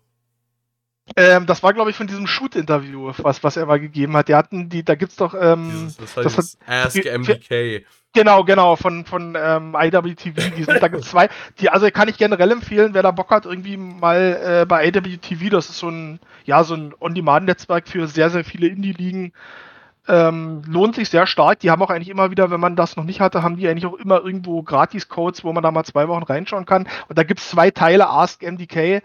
Sehr unterhaltsam, kann ich nur empfehlen. Da gab's dann auch Fragen, so was ist dein Lieblings-Pokémon und Ja, also er sieht. Ich hab, absolut grandios. ich habe nur diesen Ausschnitt gesehen und er guckt halt wirklich, also die Augen so gucken in zwei komplett verschiedene Richtungen. Also sieht aus, als hätte er sich was weiß ich was. Äh, also er sieht aus, als hätte er mit, äh, mit Beer Money äh, einen Abend lang durchgezecht oder sowas. Und dann sagt er, also dann wird er nach K-Pop gefragt, großartig. Ja, es ist, äh, es, es ist halt auch immer geil bei diesen Ask MDK Sachen, wenn er immer so nach so Sachen gefragt wird, von denen er keine Ahnung hat. Er wirkt doch immer so leicht angewidert. er wirkt doch immer so, warum stellt ihr mir so eine scheiß Fragen? Was wollt ihr von mir? Ja, Das ist fantastisch. auf jeden Fall. Ganz, ganz großes Kino. Äh, wer mir auch. Wir, gehen- wir spannen mal, oder ich spanne mal wieder den Bogen zu Game Changer, wer mir in letzter Zeit auch richtig gut gefällt und sich nochmal so in den letzten Monaten, finde ich, richtig gemacht hat und auch halt zumindest wenig, also sich ein bisschen von äh, Ohio und Ricky Champage emanzipiert hat, ist der gute Atticus Koga, finde ich. Absolut. Das Atticus Koga ist wahrscheinlich einer der Aufsteiger in der amerikanischen Deathmatch-Szene in den letzten ein, zwei Jahren. Also, weiß nicht, wenn der gesund bleibt und weiterhin Bock darauf hat, wird der halt so, wird, könnte der halt in ein paar Jahr, Jahren das werden, was halt Nick Gage heute ist oder so ein Alex Cologne oder so. Also das sind wirklich Leute, die, die, also jemand, der extrem viel Talent hat, ich glaube, der ist auch noch relativ jung. Ich glaube, der ist auch erst 25 oder so, also der hat noch eine lange Karriere vor sich. Ja. Ich weiß nicht, für die Mainstream-Ligen sehe ich ihn vielleicht nicht, weil er dafür dann doch etwas zu speziell ist in seinem Look. Ist auch nicht der größte so grundsätzlich, aber gerade so im Independent-Bereich könnte ich mir wirklich vorstellen, dass der da über Jahre hinweg eine ganz, ganz große Rolle spielen wird. Du, ich könnte mir den aber auch zum Beispiel äh, vielleicht mit ein paar Änderungen, aber jetzt nicht mal so komplett, äh, dass er sich ändert. Äh, 24 Jahre ist er, sehe ich gerade bei Cage Match. 1,78, 73 Kilo, das geht jetzt auch beides noch, finde ich. Und das sind zwei Markus Stunt, ne? Das sind zwei Markus Stunts oder anderthalb Adam Coles. Oder anderthalb Kevins. Ja, äh, also auf jeden Fall äh, geht das, aber den könnte ich mir durchaus bei äh, auch bei AW vorstellen. Ja, ja, wahrscheinlich mit dem richtigen Gimmick, vielleicht irgendwie so in so einem Stable oder sowas. Weiß nicht, den so, weiß ich glaube, den kannst du so mit so einem Darby Allen zusammentun, das würde gut funktionieren. Wäre auf jeden Fall besser, als den mit Opa Sting laufen zu lassen. ja. Also wenn Darby Allen heel turnt und irgendwie noch jemanden an seiner Seite will, dann ist Atticus Koga. Ich könnte mir Atticus Koga aber auch gut an der Seite von einem Malachi Black vorstellen, zum Beispiel. Das könnte er so House of Black. Ja, das, das, können wir, das können wir wirklich machen. House of Black und dann aber zusammen Atticus Koga zusammen mit seinem Bruder Otis Koga, weil der hat auch so einen Look. Äh, Look. Das ist so ein etwas dickerer, glatzköpfiger Typ, der immer mit so einer Schweinsmaske rumläuft. So die, die beiden, ja, ja, die beiden zusammen irgendwie als Tag Team mit Black könnte ich mir auch wirklich gut vorstellen. Da wird wohl das Problem sein, dass Otis Koga nicht ansatzweise so gut ist wie sein Bruder und allgemein eher so so der prototypische Beispiel des etwas dicken Deathmatch-Wrestlers ist, der Deathmatch-Wrestling deswegen bestreitet, Weil er, weil er, weil er sonst nichts, weil er nichts anderes kann, aber die beiden so als, als Team, so mit dem Look, könnte ich mir gut vorstellen. Ja. Apropos Malachi Black, äh, da hoffe ich auch einfach, G. Raver hat ja eine Herausforderung an ihn ausgesprochen, mehrfach. Das wäre auch schon geil. Oh, das wäre, also G-Raver wäre auch so einer, den ich, dem ich das echt gönnen würde. Der ist wahrscheinlich, glaube ich, für die großen Ligen dann teilweise etwas zu unsicher in seinen Aktionen, weil der auch immer wieder so Sachen drin hat, wo man denkt, ei, ei, ei, wie kannst du davon ausgehen, dass das funktioniert? So, aber so vom Look und seinem Gimmick-Work, der ist ja auch tatsächlich ein ganz, ganz talentierter Video-Editor, der macht ja auch ganz viel von seinen Promos und sowas, filmt und schneidet ja auch selber und so, also und ist auch, ist auch ein echt netter und smarter Typ. Also ich habe so ein paar Off-Gimmick-Interviews mit dem gesehen. Das ist ein super netter und smarter Typ einfach auch. Also dem würde ich das auch gönnen. So, und wie gesagt, gerade in so einer Stable, in so einer Stable-Geschichte oder, oder sowas, so in so einer Runtime-Fehde könnte ich mir das gut vorstellen. Ja. Oder halt auch im House of Black, so dass das alles, dass das Malachi Black da so, so richtige Freaks aus dem Independent-Bereich um sich schart. Das wäre geil. Ich muss Das sagen, würde ich krass feiern. Hast du die letzte Dynamite-Episode schon gesehen? Äh, die von Guess, also nicht komplett, sag ich mal, aber Ausschnitte. Ey, ich, ich spoiler jetzt einfach mal, ich fand es ganz großartig, irgendwie die Varsity Blondes. Äh, Unfassbar. Mit, Julia Hart stehen da auf der Rampe, Licht geht aus, Licht geht an, Malachi Black steht da, zieht seine Maske runter, spuckt Julia Hart sein schwarzes Zeug ins Gesicht und äh, haut wieder ab. Geil. Ey, großartig. Das war so wunderbar unnötig, dass ich es auch gefeiert habe. so komplett ohne Kontext, komplett unnötig, aber fand ich fantastisch. Ja. So, es gab ja, es gab ja jetzt schon, ähm, ich weiß nicht, bei Reddit war das so eine Theorie, dass das so ein bisschen wird, ähm, so dass die Leute, die von, von Malachi angespuckt wurden, dass die dann halt irgendwann Teil seines Stables werden, irgendwie. Das, was ich nicht komplett hoffe, weil Cody dann auch dabei wäre. Ja, genau. Aber da hatte jemand so ein schönes Szenario irgendwie beschrieben, wie, ähm, wir kommen jetzt, jetzt gehen wir in so einen Serienbereich rein, wie bei Game of Thrones. Ähm, wer jetzt, wer Game of Thrones noch nicht gesehen hat, dann vielleicht kurz mal ein paar Sekunden weghören, irgendwie Zweck Spoiler. Aber so diese Szene ähm, in, in Helms Klamm, wann war das Helms Klamm? Nee, ja, auf jeden Fall jenseits der, der Mauer. Stimmt, das ist. Hardtime, Hardtime. Hardtime, danke, genau. Wie der, wie der Night King so seine Arme hochnimmt und die ganzen Leute, die, die von ihm getötet wurden, stehen auf einmal auf und schließen sich seiner Armee an. Sowas halt quasi im AW-Kosmos. So, das könnte ich mir echt geil vorstellen. Ja. Oder halt wirklich, also generell so dieses Ding, so Malachi Black ist halt einfach der, der den Leuten so seine ganz, so ihre ganzen Unzulänglichkeiten, ihre Schwächen so und schlechten Seiten vor, so lang vor Augen führt, bis sie halt, also gerade den Face, das bis sie halt komplett am Rad drehen. Ja. Ja, das, ja, würde auch gut passen. Würde auch echt gut passen. Ja. Also da bin ich, da bin ich wirklich gespannt. Also ich hoffe, die lassen, also ich hoffe, die lassen ihm dann die freie Hand, sein Ding zu machen. Ähm, ich hoffe aber auch, dass ein bisschen diese ganze Story jetzt mal an, an Geschwindigkeit anzieht. Ja. Weil gerade jetzt diese ganze unnötige Weiterführung der Fehde mit Cody und wie das geendet, das hat ihm halt gar nicht gut getan. Nein, nein, nein, nein. Ähm, apropos Cody, sehen wir den demnächst auch noch in einem Deathmatch gegen Nick Gage? Ach nee, das, weißt du, ich, ich, ich, nehme ja Nick Gage gegen jeden. So, gib mir, gib mir alles, gib mir Nick Gage gegen Markus Stunt, gib mir Nick Gage gegen Jack Evans. So, ich nehme es alles mit Kusshand. Aber Nick Gage gegen Cody brauche ich nicht, wirklich nicht. Also vor allem, weil halt klar ist, wer sich hinlegen muss. Ja, naja, A, das, A, das und B, ich möchte halt einfach generell keine Cody-Matches sehen. Es, es, tut mir leid, vielleicht tue ich dem Mann auch einfach Unrecht, aber ja, ich habe die Schnauze voll. Ich möchte keine Matches von ihm sehen, ich möchte keine Promos von ihm sehen, ich möchte gar nichts von ihm sehen. Außer vielleicht eine Retirement-Promo. Ja. Aber auch dieser brennende Tischspot, der ja. auf der einen Seite, also wie sehr willst du denn Wrestling exposen? Eigentlich macht, äh, zeigt, so sollen Reverse Superplex sein. Es ist aber eigentlich mehr ein äh, Slice Bread Number 2. Cody ja. nimmt den kompletten Bump durch den brennenden Tisch, aber er covert direkt danach äh, Andrade. So, Bitte, was? Ja, ah, das und dann auch so dumm. Ich meine, es gab ja nachher Fotos auch von seinem Rücken irgendwie mit diesen Verbrennungen. Ey, da hat ja, normalerweise machst du diese, diese, diese Stuntman-Paste, die dich vor Verbrennung schützt, die machst du kurz vor dem Spot drauf. So, der ist ja schon damit effektiv rausgekommen und die Hälfte ist aus seinem Mantel hängen geblieben. So, ja, super. Toll gemacht. Da weißt du, dann roll dich doch kurz vor den Spot aus den Ring, lass dir kurz den Rücken da eincremen aus den Kameras und dann mach den Spot, dann ist gut. So. Das kann man doch auch etwa alles etwas anders lösen. Das sah alles super schräg aus. Aber auch Brandy Rhodes. Die Stephanie ja. McMahon von AEW. Ja, ja. Nur, dass Stephanie McMahon ein besseres Heelwork hat. Ja, deutlich. Deutlich. Stephanie McMahon finde ich immer das Problem. Ich finde, Stephanie McMahon ist so ein schwarzes Loch, das ist so ein schwarzes Loch. Die saugt einfach alles allen Heal und alle, also allen, allen Heat der, der Publikum, das Publikum saugt die ein und gibt aber nichts davon raus. Das ist dann einfach weg. Das ist wie Cody. Cody saugt komplett die Publikumsreaktion ein und danach sind die weg. Da ist nichts mehr. Ja. Muss neue aufbauen. Ich fand's eigentlich, müsste, eigentlich, eigentlich müsste Cody Rhodes mit Stephanie McMahon zusammen sein. So, das, ja, gut, also ganz ehrlich, ob Cody Rhodes bei AEW oder Triple H bei WWE, das gibt sich doch nicht viel. Weiß ich nicht, also da halte ich, also weiß nicht, da halte ich Triple H noch für smarter, weil der hat mit NXT, auch wenn es jetzt gerade zerstört wird, aber der hat mit NXT wirklich was geschaffen, was, was halt irgendwie noch, noch ähm, relevant war und was Gutes war für die Wrestling-Welt, so, weil das war ja wirklich eine Zeit lang ein sehr, sehr gutes Produkt einfach. Ja. Cody Rhodes, alles, was der so gemacht hat zum Wohle des Wrestlings, ist irgendwie eher zurückgefeuert. So, ich erinnere nur an die ganzen Leute aus seiner Trainingsschule, die dann alle, die dann auf einmal alle zur AEW reingekommen sind, obwohl die nicht mal wussten, wie man in die Seile läuft. Ja,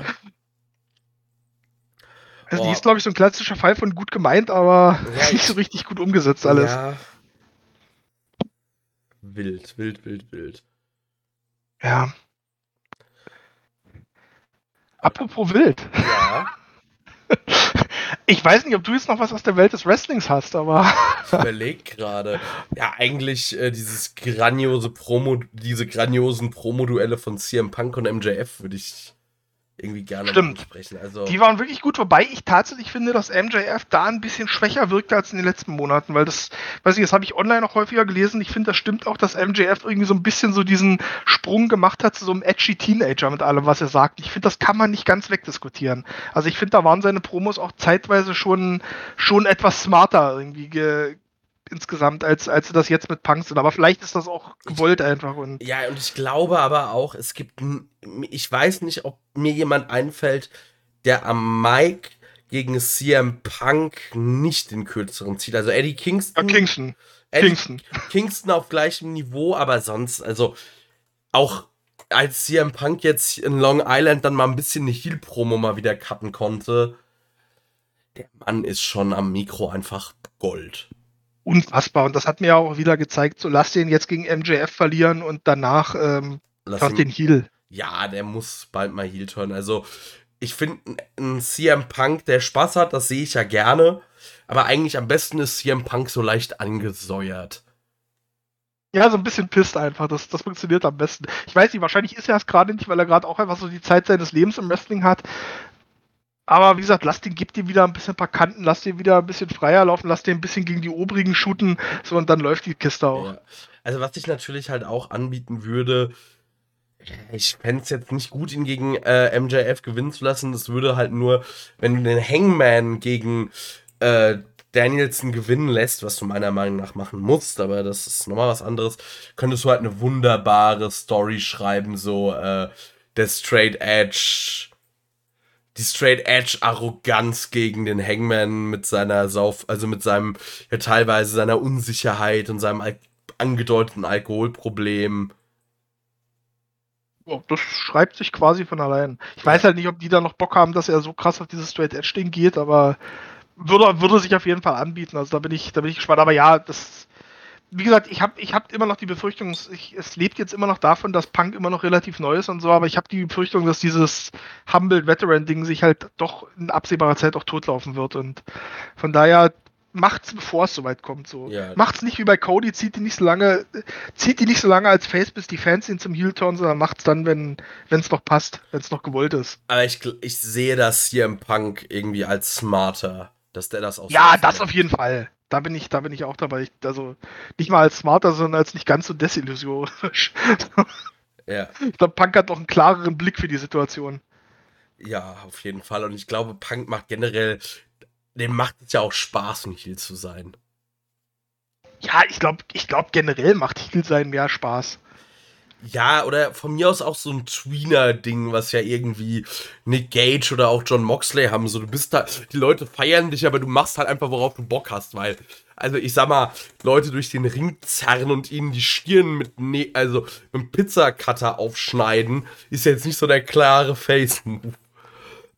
Aber auch nicht jeder, weil das musst du sagen, dass so solche Rollen, so Moxley, Gage, auch Kingston ist so einer, dass du halt einfach alles machen kannst und, und irgendwie es wird trotzdem, also du kannst heelisch wirken, du kannst heelisch äh, face, facig wirken und die Fans feiern dich eh für das, was du tust. Das musst du dir aber auch über viele Jahre arbeiten. So, das Ja. kannst du nicht einfach, kannst jetzt nicht sagen, ich bin jetzt da und ich bin jetzt auf einmal ein cooler Tweener, sondern das musst du dir erarbeiten mit deiner Karriere, dass Auf du das machen Fall. kannst.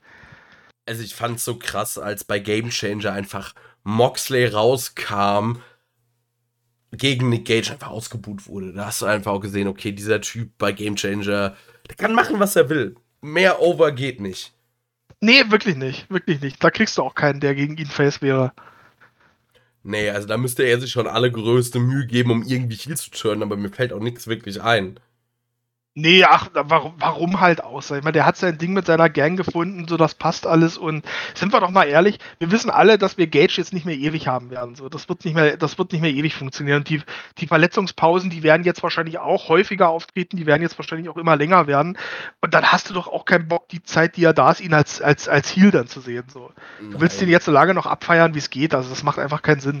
Das ist wie wenn, keine Ahnung, das ist wie wenn jetzt Mick Foley irgendwo auftaucht, so bei irgendeiner Liga. Da weißt du auch, den mag mag irgendwie jeder, den findet jeder nice, so den präsentierst du nicht als Heal, sondern dann gibst du den Fans auch die Möglichkeit, den zu feiern. Ja. Was ich mich jetzt noch frage, wenn wir nochmal bei Game Changer sind, was machen die mit dem Gürtel? Also, irgendwie, du kannst doch nicht deine, also deine größte Show oder deine prestigeträchtigste Show auf jeden Fall, kannst du ja schlecht ohne deinen World Title abhalten. Weiß ich nicht. Also ich glaube, Game Changer ist da so ein bisschen die Titel, das ist halt so, so, diese Eigenheit bei Game Changer, dass die Titel eigentlich gar nicht so relevant sind. Also der Titel war relevant, als Ricky Shane Page ihn gehalten hat, weil Ricky Shane Page diese ganze Geschichte um den Titel gebaut hat. Aber sonst ist ja so der Titel bei Game Changer war jahrelang irgend so ein kaputtes Stück Leder, was Nick Gage halt mit sich rumgetragen hat. Aber die Attraction war nicht der Titel, sondern Gage. Und das zieht sich halt so durch, irgendwie. Also gefühlt war als Titel war gefühlt dieser, dieser Ultra Violent Titel immer wichtiger als der World Title, weil der wurde wirklich, da wurde wirklich mehr thematisiert, irgendwie wer den gehalten hat und wie ähm, Alex Clone den ja jetzt kürzlich von Drew Parker zurückgewonnen im, im Finale des NGI. Na, es war ja nicht mal Drew Parker, also Drew Parker hat ihn ja an. Er hat den ja gegen, gegen Takeda verloren, du hast völlig recht, ja. gegen Takeda war das. Aber Drew Parker wurde auch wieder für Game Changer angekündigt und das freut mich richtig, weil den sehe ich. Mega. Also ich weiß nicht, ob mir aktuell ein besserer Deathmatch-Wrestler einfällt. Also ich sehe ihn ich muss sagen, mich hat in letzter Zeit Alex Clone irgendwie so ein bisschen enttäuscht. Das heißt enttäuscht, irgendwie ist es so ein bisschen eindimensional, was er macht. Vielleicht ist es auch man, man weiß mittlerweile sehr genau, was man bekommt irgendwie. Also ich ja. finde halt, ähm, also ich, ich, das war ja immer noch ein gutes Match, dieses Match gegen Takeda. Aber es hat halt, wenn du dir dann, wenn du dir dann mal anschaust, deren äh, zweites Match, was sie in Japan geführt haben, so, das im Vergleich, da musst du doch sagen, nee, da seid ihr ein paar Schritte zurückgegangen wieder. Ja. Ich meine, was auch klar ist, wo willst du noch hin, weil das Match in Japan war wirklich heftig, kann ich jedem auch empfehlen. Das war von, ich glaube, 2000 19 war das bei einer der beiden Game Changer Shows in Japan. Wie gesagt, da gab es dann den Main Event am ersten Abend äh, Alex Cologne gegen, gegen Masashi Takeda.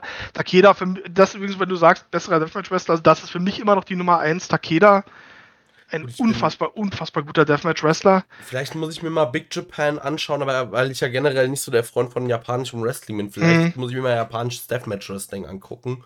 Also wie gesagt, schau dir das Match gegen, gegen Cologne an von, von einer der Japan-Shows von, mhm. von Game Changer. Das war das zweite Aufeinandertreffen. Das war so für mich absolut Peak von den beiden. Ja.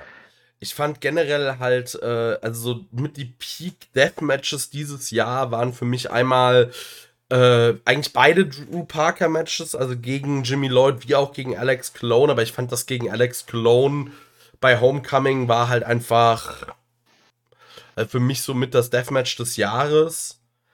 Mhm. Ich glaube, dann wird es auch direkt gefolgt von Nick Gage gegen Matt Cadona, weil das fand ich war auch einfach ein sehr, sehr gutes Deathmatch. Ja. Also gerade auch muss man da, finde ich, Matt Cardona nochmal immer wieder äh, ein Kompliment aussprechen. Ja. Und tatsächlich fand ich, es war nicht das Ende der Feder, aber das, also für mich das beste Match äh, im Jahr 2021. Ich weiß nicht, ob es 2021 war. Aber, also von denen, die ich gesehen hatte, dann auch, sagen wir mal, im zeitlichen Rahmen. Äh, G. Raver gegen Jimmy Lloyd in diesem Glass Ceiling Deathmatch. Ja. Das war auch schon verdammt stark. Ich muss, ähm, ich muss jetzt gerade überlegen, ob das dieses oder letztes Jahr war, weil ich hätte jetzt wahrscheinlich, wenn du mich jetzt so gefragt hättest, bestes Deathmatch dieses Jahr, also auf Platz 2 wäre für mich wahrscheinlich Drew Parker gegen Cologne. Auf Platz 3 wäre für mich auch Gage gegen ähm, Cardona.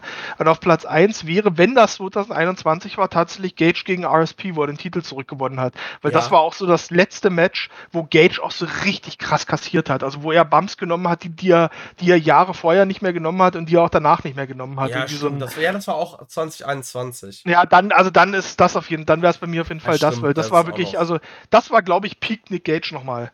Ich weiß nicht, ob wir ihn auf dem Niveau nochmal erleben, aber gefühlt hat ihn dieses Match auch Jahre gekostet. So. Ja. Also was er da genommen hat, dieser, dieser Chokeslam von der Ring, also von, vom Ring-Apron durch eine Glasscheibe auf dem Betonboden draußen. Völliger Irrsinn. Ja, oder also generell, was die beiden, auch was äh, Ricky Champage da genommen hat. Ja.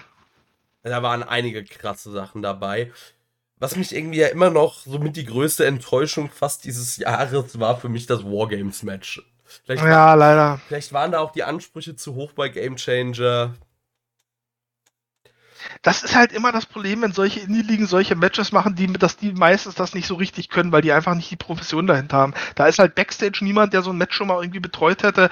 Die Wrestler haben meistens noch nie so ein Match bestritten und das merkst du einfach auch, dass das alles sehr, sehr ruckelig wirkt, dass die halt die Wrestler irgendwie sich viel orientieren müssen, wo bin ich, was kommt jetzt als nächstes, dass, wie gesagt, die Leute, die, die das filmen und alles, sehr hektisch wirken oder nicht so richtig wirken, da müssen wir jetzt das filmen, da müssen wir jetzt das filmen, weil das für die alle neu ist. Also ja. Also das ist wirklich, glaube ich, so eine Krankheit, so diese großen Gimmick-Matches außerhalb von der WWE wirken immer schräg. Also das siehst du selbst bei sowas wie Impact. Wenn Impact mal irgendwie so ein Rumble-Match oder sowas macht, das wirkt immer ein bisschen, ein bisschen stock, ein bisschen schräg oder wieder in eine andere Richtung gedacht, äh, MLW, die hatten jetzt kürzlich auch ihr War Chamber-Match.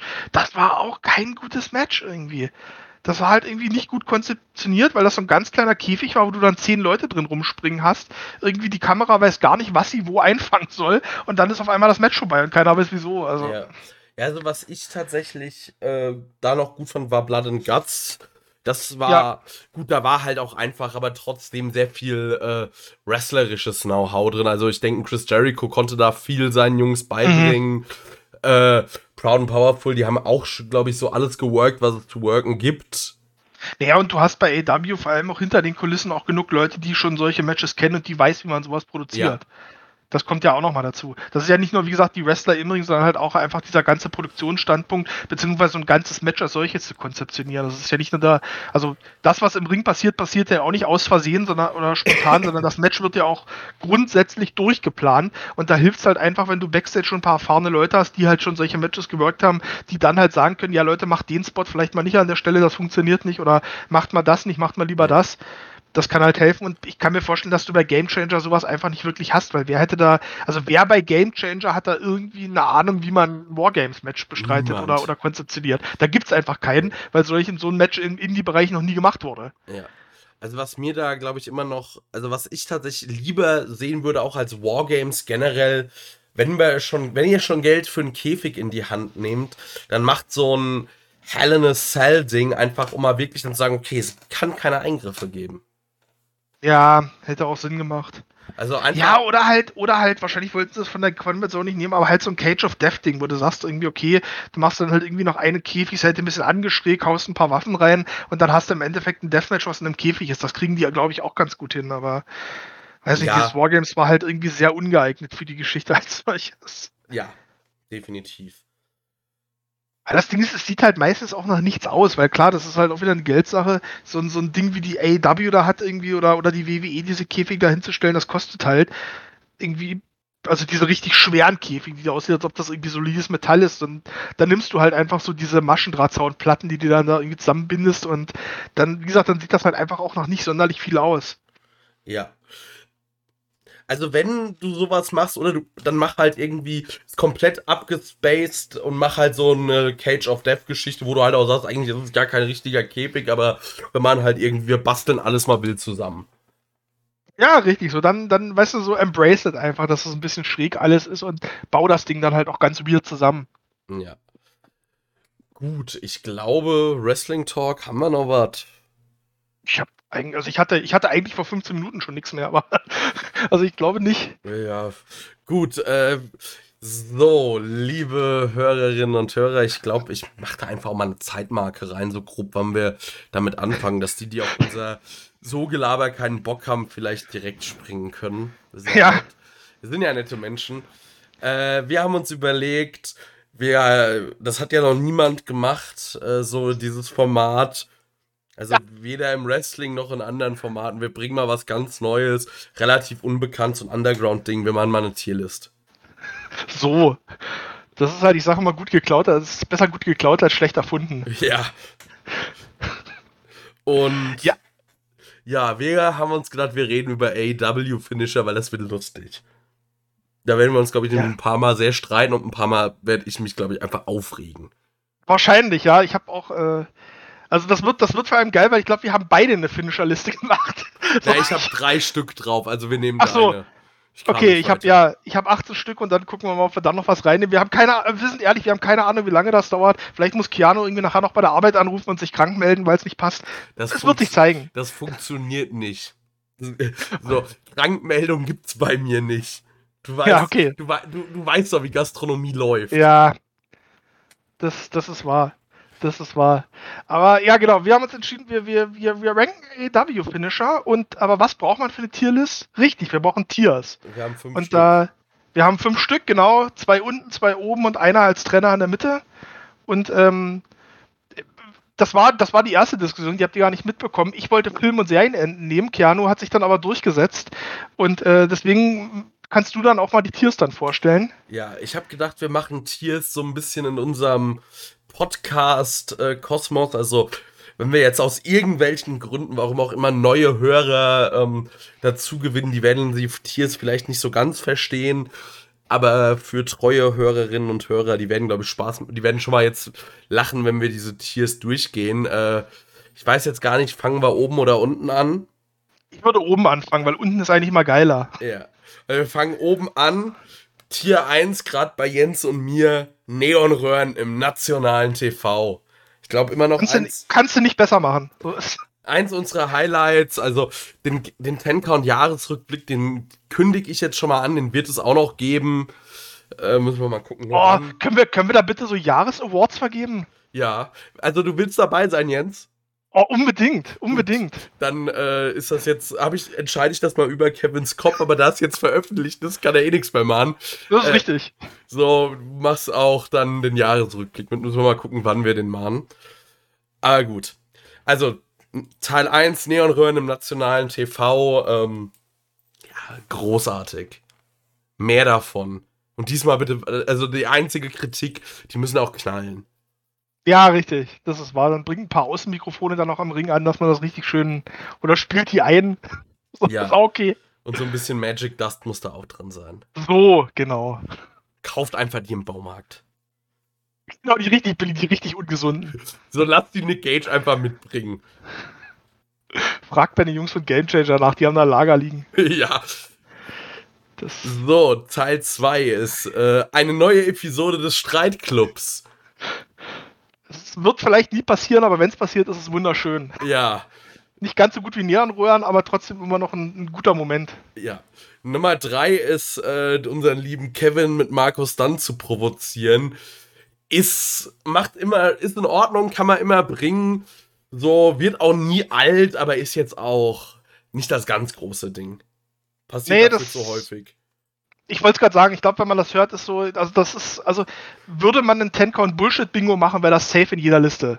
Ja, das, das müssten eh mal unsere Hörer machen, unser Bullshit-Bingo, würde Ja. mich mal interessieren.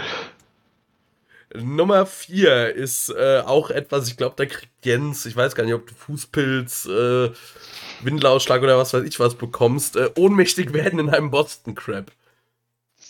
Ich, also man hätte jetzt allgemein auch ohne, äh, im, im, im Submission-Move ohnmächtig werden, äh, statt auszutappen nehmen können, aber im Boston Crab ist halt nochmal ganz besonders schlimm. Oder im Finger vor Leglock. Ja, genau. Ist eigentlich egal, wir nehmen einfach den Boston Crab irgendwie stellvertretend für alle beschissenen Submission-Moves, aber Ja, macht man nicht. So, ist, ist nicht okay. ja. Ist wirklich nicht okay. Und Nummer 5 können wir auch nur bringen, weil Kevin nicht da ist. Cody Rhodes Ego-Booking. Absoluter Bodensatz, schlimmer geht's nicht. Ja, Kann man einfach sagen. Ich bin gespannt, ob wir, ob wir das heute irgendeinem Finisher antun, da reinzukommen. Ich weiß ja, was ich auf der Liste stehen habe, deswegen weiß ich auch schon, dass meine Antwort ja ist. Also ich wüsste auch schon einen, den ich da direkt reinsetzen kann. Aber gut, wir werden sehen. Ich weiß ja nicht, welche Finisher auf mich zukommen. Deshalb, Jens, das musst du machen. Ja, ich habe dann, wie gesagt, ich fange dann mal an. Ich habe meine Liste auch schon, ähm, ich habe die auch schon vorsortiert, wie ich es mir denke, dass das so von der von der Dramatik her passen könnte. Gut. Wir fangen mal, wir fangen mal ganz moderat an und wir starten mit dem Judas-Effekt von Chris Jericho. Der ist, äh, der ist wie Kevin mit Markus Stunt provozieren. So, der Move ist eigentlich nur deshalb gut, weil er protected ist. Und also er, man kann ihn bringen, das ist in Ordnung. Aber ja, für mehr reicht's dann auch nicht. Ja, ich bin da, ich, ich würde da, ich würde da noch, ich würde da noch unterscheiden zwischen was der Move ist und, und quasi Ausführung. Auf der einen Seite, ich finde so ein, so, ein, so ein Spinning Elbow sieht eigentlich ganz cool aus, wenn der gut gemacht ist. Das Problem ist, wir haben dann halt den 50-jährigen Jericho, der irgendwie dem bei der Drehung schlecht wird und wo es jetzt halt nicht mehr so aussieht, als ob da groß der Schmackes hinterher ist. Also da verliert er wieder im Abzug. Also wie gesagt, der Move als solches, den hätte ich vielleicht sogar bei Streitclub ähm, eingeordnet, weil ich so Strike und, und Kick-Moves als Finisher eigentlich immer ganz gerne mag. Aber da Jericho das nicht sonderlich gut macht mehr und da ich den Move auch einfach für Jericho sehr ungeeignet finde, weil der jetzt auch, also das ist keiner, der jetzt einen MMA-Background hätte, wo du sagst, okay, das ist einfach legit, wenn der mit dem Ellbogen zuhaut, dass es wehtut, gehe ich da auch nur in, in Markus Sand rein. Also ja. das auch nur, ich habe sogar überlegt, ob ich nochmal weiter runtergehe, aber dann da mache ich mir, glaube ich, die restliche Liste kaputt, weil ich dann mit anderen Moves noch tiefer gehen muss und dann habe ich nichts mehr, wo ich dann noch drunter gehen kann. One Football-Fans werden sie kennen, die Gyros-Bomber-Falle. Die Gyros-Bomber-Falle, genau. ich möchte nicht in die Judas, genau, ich möchte nicht in die Gyros-Bomber-Falle tappen. Ja. So ist es. Ähm, ja, also zum Beispiel, keine Ahnung, also Ilya Dragunovs Torpedo Moskau, der wäre weiter oben. Oh, der wäre für mich weiter unten, weil den hasse ich. Echt, den hast du? Ich finde den wirklich schlimm irgendwie. Das weiß ich okay. nicht. Aber, oder zum Beispiel, weißt du, was für mich ein legitter Finisher wäre? Da, wie Darby Allen einfach hier den einen Sohn von Billy Gunn einfach umgetackelt ja. hat. Weil der ja. da einfach wie ein Geschoss angeflogen kam. Ja, wirklich wie eine, wie eine, wie eine Pfeilspitze einfach. Genau so ist es. Das, das wäre cool. Ist kein Finisher, aber der wäre auf jeden Fall auch mindestens im Streitclub. Ja. Also, ja, der ist auf jeden Fall. Also, es ist ein Markus Stunt. Der Judas-Effekt ist der Markus Stunt unter den Finishern. Gut. Dann gehen wir weiter, nämlich ähm, der Killswitch von Christian Cage. Boah, das ist. Also auf jeden Fall, den, der ist auf mindestens Streitclub. Ich finde, den der Killswitch hat irgendwie eine. Sa ich mag diese Ästhetik, wenn er da immer erstmal mit dem Gegner kämpft, bis er ihn gedreht hat. Und den kann jeder halt nehmen. Im Zweifel macht dann einfach einen äh, Frontbump oder du machst halt wie Kenny Omega teilweise das Ding genommen hat und, äh, sp und springst halt mit dem Kopf voran auf den Boden.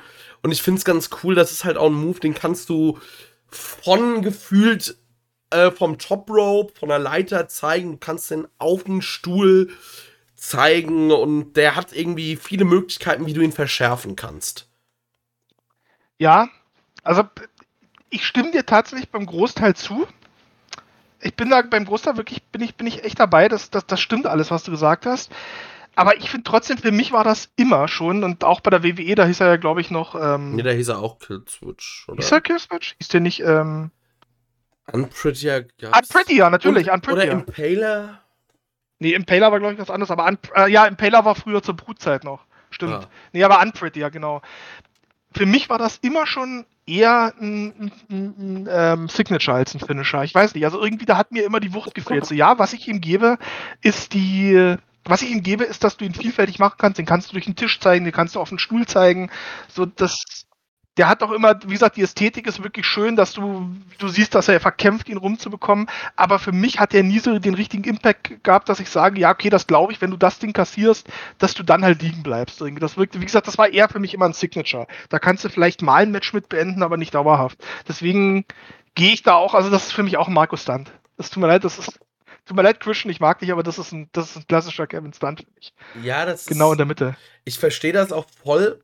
Das ist aber irgendwie, es gibt so zwei, drei Moves, also wir, wir werden jetzt über ihn nicht reden, aber der irgendwie in derselben Kategorie ist für mich äh, wie der Killswitch, ist doch der Styles Clash. Also die.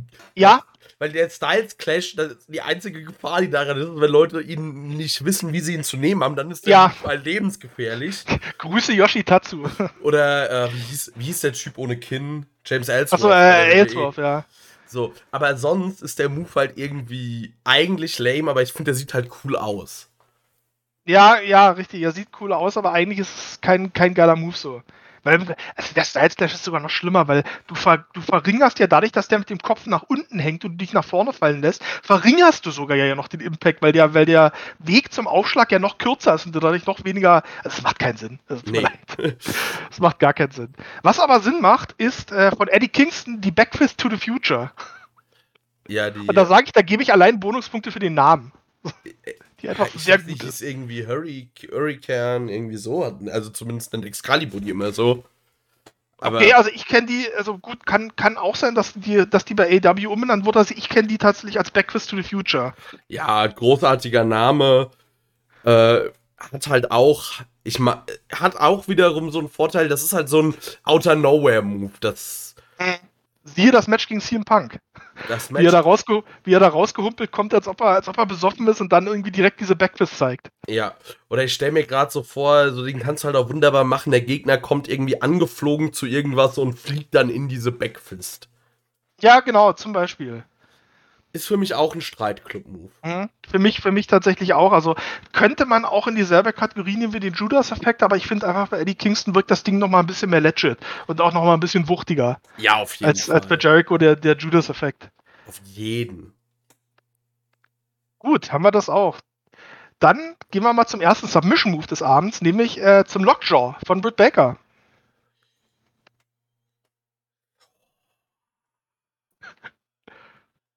Okay, lange Überlegungszeit.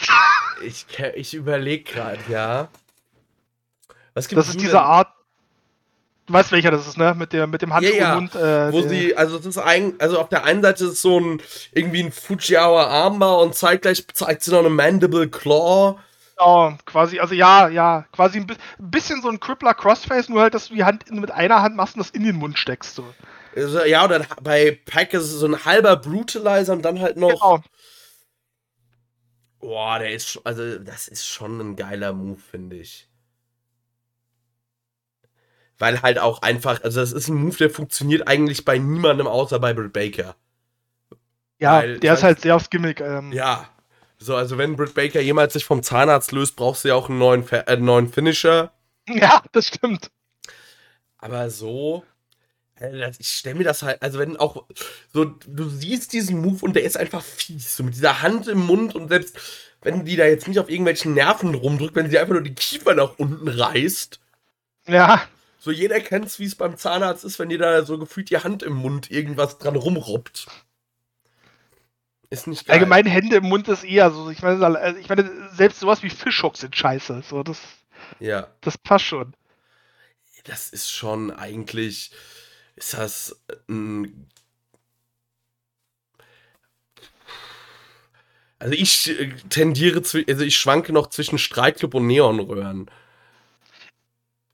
Ich mach, ich mach mal zuerst, weil ich habe ich hab auch überlegt und ich gehe aber auch in den Streitclub, einfach aus dem Grund, dass der Move für mich, also der hat für mich eine Sple Schwäche, nämlich dass er nicht überraschend kommt, weil sie nämlich immer diesen Handschuh vorher bekommen. Du weißt jetzt halt, okay, vielleicht klappt es jetzt nicht beim ersten Mal, aber irgendwann jetzt wird der Move kommen, weil der Handschuh an ist. Und vorher passiert dieses Ding halt einfach nicht. Das nimmt für mich so diesen, diesen Überraschungseffekt weg, den ich für einen geilen Finisher dann auch teilweise noch brauche. So, deswegen kann das Ding nicht in den höchsten Tier, aber sonst, wie gesagt, das ist ein Finisher, der passt zum Gimmick, der sieht schmerzhaft aus und daher also auf jeden Fall ein Streitclub.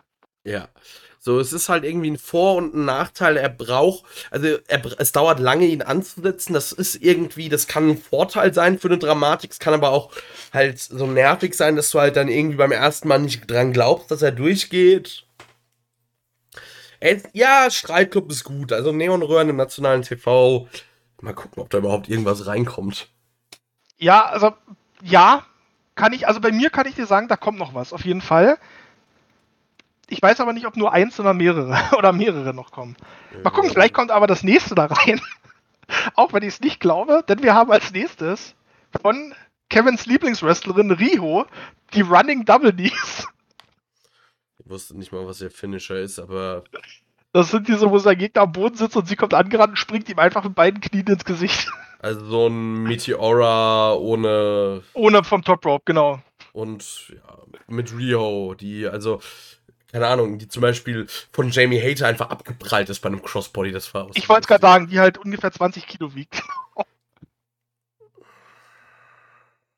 Man muss, man muss halt auch die untere Tiers füllen, ne? Ja, das ist schon, also generell Rio ist halt, also, wir mit Rio echt nicht warm. So, ich würde mal sagen, dass es, weil ich, ich habe den Move gerade nicht vor Augen. Ich würde sagen, das ist ohnmächtig. Ja, weißt du, stell dir einfach vor, du sitzt da und dir springt halt einfach so, dir wirft einer jemand eine 20 Tüte, eine 20 Kilo Tüte irgendwie mit wenig Schwung ins Gesicht. So. Ja, aber wenn ich dir wiederum halt eine 20 Kilo, so keine Ahnung, so ein Metallzylinder mit 20 Kilo werfe. Aber gut, die Ja, aber die der Mensch ist ja ein bisschen weicher, also du hast ja da nochmal so Fleisch und Haut ein bisschen drüber. Ja, so. aber an Knie, also so, so an Knien ist auch nicht viel. Ja, aber das Problem ist bei Rio, sie trifft ja halt, also würde das Ding ins Gesicht gehen, würde ich immer noch sagen, okay, aber sie, sie legt ja immer so die Knie auch auf die Brust, also eigentlich reißt du den Gegner nur so ein bisschen um. Ja, dann. Das sieht halt nicht aus, als ob das Wucht hätte. Ich gehe jetzt trotzdem mal ohnmächtig im Boston Crab. So, es gibt Moves, die sind noch größerer Crap, würde ich sagen, weil dieser Move ist. Ja. So, ja. Re das ist für mich der Rio-Finisher. Bin ich, bin ich dabei. Ja. Ich hier auch, aber auch nur, weil ich noch einen Move habe, wo ich sage, ich muss mir noch die Luft nach unten lassen, weil der noch drunter kommt. Ja, also ich habe auch so zwei, drei Moves, die muss ich einfach. Es gibt ja auch einfach Moves, die sind so entwertet. Ja, okay, das, das kommt vielleicht auch noch dazu. Der nächste vielleicht auch, wir werden es sehen, denn, denn jetzt haben wir einen Top Rope Move, nämlich den Black Arrow von Pack. Ganz ehrlich, das ist für einen Top Rope Move einer der geilsten überhaupt. Also gerade so, es gibt ja Moves, die äh, dadurch, dass sie so spektakulär sind, ihnen vielleicht ein bisschen der Impact fehlt, wie zum Beispiel bei so einer 630 Centen. Die sieht, finde ich, einfach nicht so, wenn er dann auf den Gegner landet, hat die nicht so, so Wumms.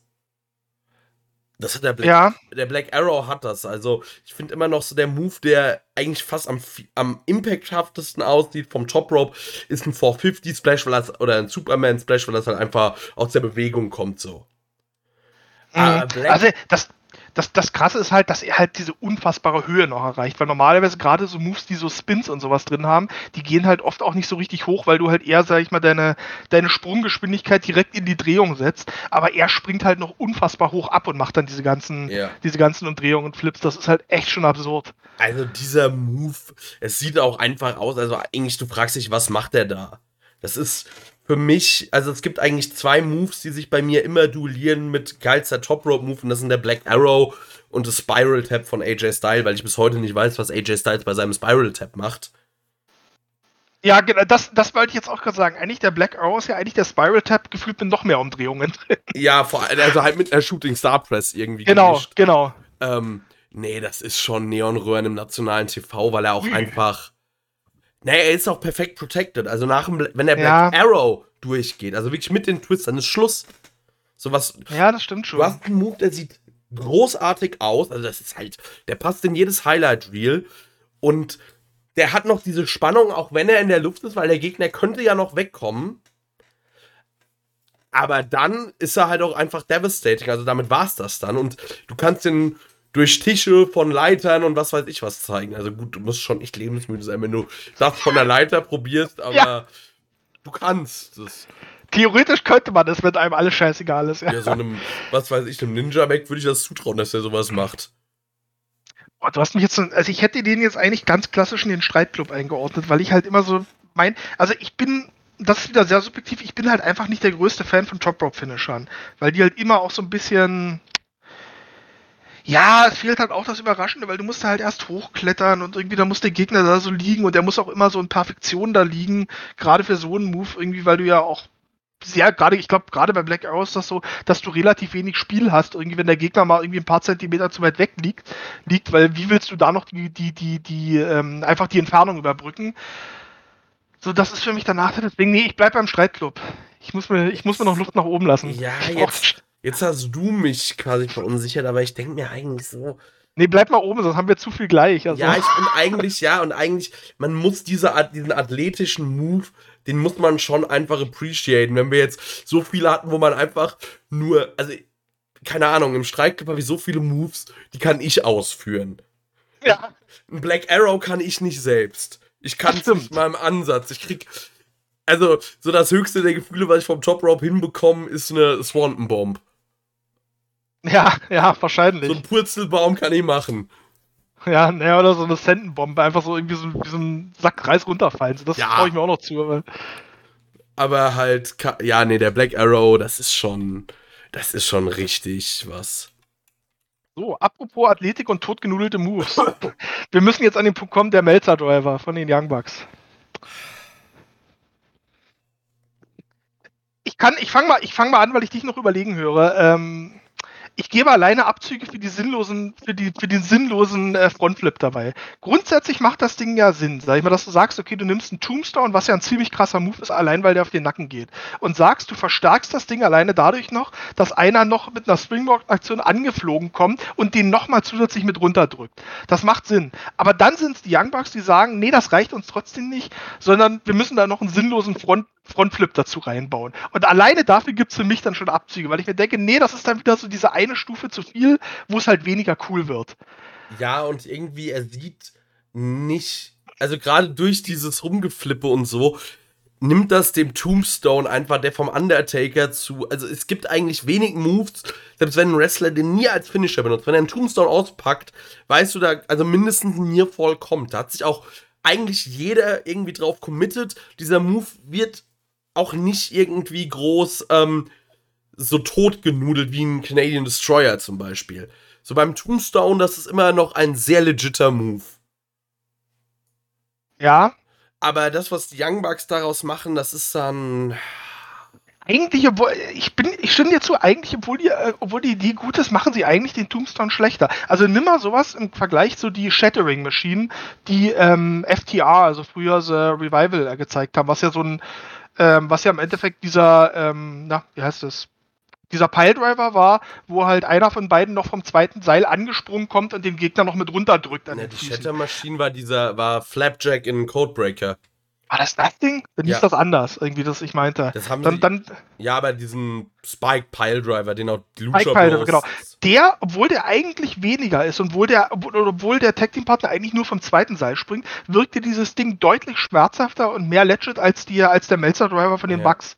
Obwohl es eigentlich weniger Höhe, weniger, wie gesagt, weniger spektakulär, weniger Weite ist. Nee, das, also, gehe ich auch beim, also ich finde den jetzt nicht komplett scheiße, wie gesagt, das kann man machen und der ist ja auch relativ populär geworden und der Move ist ja auch noch halbwegs geschützt, muss man sagen. Aber über Markus Stunt gehe ich nicht raus. Ich auch nicht. Das ist für mich Markus Stunt. Ja. Und eigentlich könnte der Move halt Top-Tier sein, wenn man ihn vernünftig machen würde. Ja, bin ich auch der Meinung. Das könnte viel mehr sein, als es ist. Gut. Apropos viel mehr sein, als es ist, das passt perfekt zum nächsten Wrestler nämlich zum, zu Wardlow. Und da habe ich mich entschieden, da nehme ich nicht diese F5-Variation, sondern ich nehme diesen anderen Finisher, den er, den er später dann eingeführt hat bei Dark, nämlich dieser und ich hoffe, du kennst ihn, den Lifting Knee Strike, wo er den Gegner quasi aufs oberste Top Rope setzt, ihn noch so hochhebt und dann von oben runterfallen lässt und, in, und beim Runterfallen ihm das Knie ins Gesicht hämmert. Äh, ich habe den Move noch nie gesehen, aber allein aus der Beschreibung ist der eigentlich schon mindestens im Streit. Google, Google, also wenn du, wenn du das mal googelst, irgendwie Wardlow, also bei YouTube mal gehst, Wardlow und äh, Lift the Knee Strike angehst, findest du auch eine kleine Compilation davon. Genau wie ich gerne von Wardlow mehr sehen wollte, wie, sehen wollen würde, möchte ich auch diesen Finisher mehr sehen, weil ich den ganz, ganz fantastisch finde. Ich schaue mir den jetzt gerade nochmal an. Lifting Knee Strike. Genau, und da, wie gesagt, da gibt es so eine Compilation, irgendwie die Lifting Knee Strikes und die F10s, aber der beginnt gleich mit diesem Lifting Knee Strike. ich muss gerade nur meinen Browser stumm schalten, frag, sonst habe ich, ich frag, den Ton hier mit in der Aufnahme. Ah, okay. Ich, freu, ich frage mich gerade echt, wie viele Zuh Zuhörer das gerade auch machen. So, hm, was für Move soll das sein? Habe ich noch nie gesehen. Das können sie uns ja mal erzählen. Ah, ich bin hier gerade genau. direkt. Ja, boah, alter Vater. Das also, Ding sieht giftig aus, ne? Das Ding sieht giftig aus und wenn, wenn er will, kann er das Ding halt auch so stiff durchziehen, dass er dem Gegner ja. halt gerade wirklich, also dass er da einmal am plastischen Chirurgen eine Heidenarbeit für macht. Ja, wirklich. Alter, das packe ich auch ins höchste Tier. Das Ding ist ja. Ui, ui, ui, äh, okay, so. alles klar. Also, wenn ich das Ding sehe, das ist ein. Also, das Ding ist glaubwürdig as fuck. Also gerade vielleicht war das auch der erste in dieser Compilation war, aber meine Güte, ich gucke mir jetzt noch einen an erstmal. Der zweite sieht nicht mehr ganz so gut aus, aber. Ja gut, der zweite, es kommt halt auch ein bisschen auf den Gegner drauf an, wie er sich, wie er das nimmt, aber hier ist das, glaube ich, gerade Lee Johnson. Boah. Ja. Der den auch wieder. Es ist halt, es ist halt schon so ein Go-to-Sleep auf Pep. Ja, richtig, richtig. Das ist der Go-to-Sleep mit Eiern. also und gerade weil er halt auch einfach bei ihm noch glaubwürdiger aussieht. Ja, das ist doch, das ist schon Top-Tier, das ist Top-Notch. Ja, habe ich auch überlegt, aber nee, ich gehe doch wieder einen drunter, weil dann auch wieder so ein bisschen das überraschende Element äh, fehlt und weil er noch nicht so etabliert ist, weil er das Ding halt irgendwie bisher dreimal gezeigt hat und das war irgendwie nur bei Dark. Da fehlt mir das noch so ein bisschen, aber ich würde mir, da würde ich mir echt wünschen, den dann auch mal bei Dynamite zu sehen, weil ich glaube, das ist so ein. Halt auch hm? ein absoluter Outer-Nowhere-Move werden. Überleg dir mal, ich bringe jetzt mal das ja. Szenario. Hier, Seidel äh, kommt mit einer Shooting Star Press angerauscht und er zieht einfach das Knie hoch. Der ja, das stimmt. Oder aus dem. Oh, okay, das musst du aufpassen, dass du das noch safe machst, aber aus dem 450 und der, ja. der ballert einfach mit dem Kopf auf das Knie. Ja, gut, okay, du hast mich überzeugt, ich gehe auch in die Neonröhren. Dann Ey, also. okay. Simpel wie genial. Simpel ja, wie genial. mega gut. Gutes Ding, wie gesagt, ähm, hier, hier jetzt die Petition, mehr Wardlow bitte. Ja, auf jeden. Gebt uns mehr Wardlow. So, gebt uns vielleicht auch mehr vom nächsten äh, Move und das ist die Beast Bomb von Nyla Rose. Ich dachte, ich nehme auch so ein bisschen was, was, was Einfaches rein. Das ist einfach, im Endeffekt ist es einfach nur eine Sit-Down-Powerbomb. Also, die aber dadurch gewinnt, dass Nyla Rose eine sehr große, voluminöse Frau in einer sehr kleinen und leichten Division ist. ist ja, das stimmt. Und also eine Powerbomb, je nachdem, wie du sie halt aufziehst und wie, also die Powerbomb ist eh so ein ganz eigenartiger Move, weil es gibt Leute, da ist es ein absoluter Transitional Move, aber andere können den als absoluten Zerstörungsfinisher immer noch gleichzeitig benutzen. Äh, deshalb gebe ich dem Ding einen Streitclub. Okay, also ich habe den ganz klassisch bei Markus Stunt verordnet, so, weil das ist, also das ist für mich Kevin, doch, wie, wie, Kevin Markus Stunt provozieren. Das ist ein Ding, da gehst du nie mit falsch. Das funktioniert immer. Ja, du hast schon recht. Aber da, aber da hebst du auch keine Augenbrauen mehr. Ja, du hast recht. Ich muss auch aufpassen, nicht, dass ich mich hier wieder in so, dass ich mich in die Gyros-Bombe falle. Wir müssen ja aufpassen. Also, Kevin oder, oder Streitclub? Äh, Kevin, Kevin. Kevin, okay, dann packen wir das bei Kevin rein. Alles klar, dann gehen wir zum nächsten Move. Und jetzt, jetzt bin ich echt gespannt. Da habe ich jetzt nämlich den GTS von CM Punk. Oh, das ist fies. Weil ich habe, der Move hat so viel Nostalgie und als großer CM Punk-Fan, aber.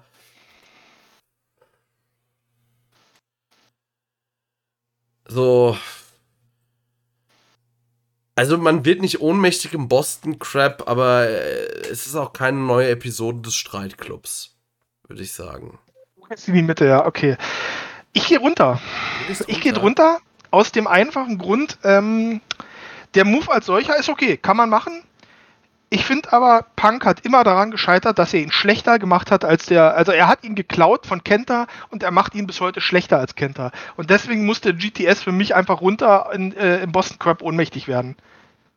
Ja, so, also bei Punk immer hat oft nicht funktioniert, er hat sich oft abgemüht damit, das Knie hat trifft ganz, ganz oft nicht so richtig. Also, wie gesagt, aus meiner Sicht, ich meine, das ging in der WWE nicht mehr, weil, weil, er, weil er zu nah am Pedigree war, aber aus meiner Sicht war der Pepsi Plunge immer der geilere Move. Ja, auf jeden Fall, aber ich glaube, den Pepsi Plunge, äh, den kannst du auch nicht äh, 200, 200 Mal im Jahr zeigen. Nee, wahrscheinlich nicht. Wahrscheinlich nicht, aber ich würde ihn trotzdem gerne zumindest mal wieder sehen. Ja, Und ich finde auch die Anaconda Weiß ist. Ja, mega. Also die Anaconda Weiß ist ein Move, der wurde mir in der WWE immer viel zu selten gezeigt. Ja. Das ist ein großartiger Move, oder? Der Zeit also wir sind, wir sind uns eigentlich, eigentlich alle finnische Moves von Punk sind besser als der GTS. Selbst der Pepsi-Twist finde ich geiler als den ja. GTS.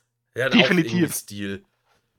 Ähm, ja, oder er hat eine Zeit lang ja diesen Koji-Klatsch gezeigt, der auch ein geiler Submission-Move ist. Ja, stimmt. Stimmt. Vor allem, weil du den kannst du mit einem Flatliner einleiten und ich finde, der Flatliner mhm. ist auch so ein sehr unterbewerteter Move, der einfach so geil aussehen kann, wenn er gut gemacht ist. Voll. Voll. Ich glaube, den hat auch schon lange keiner so richtig mehr als Finisher benutzt. Andrade hat mal kurz anstatt ein Hammerlock DDT einen Hammerlock Flatliner bei AW in dem ersten Match benutzt. Also das fand ich so viel geiler. Mhm. mhm. Definitiv. Ja, gucken wir mal. Wir gehen weiter. Und zwar gehen wir zum aktuellen AW World Champion zu Hangman Page und da haben wir die Buckshot Lariat.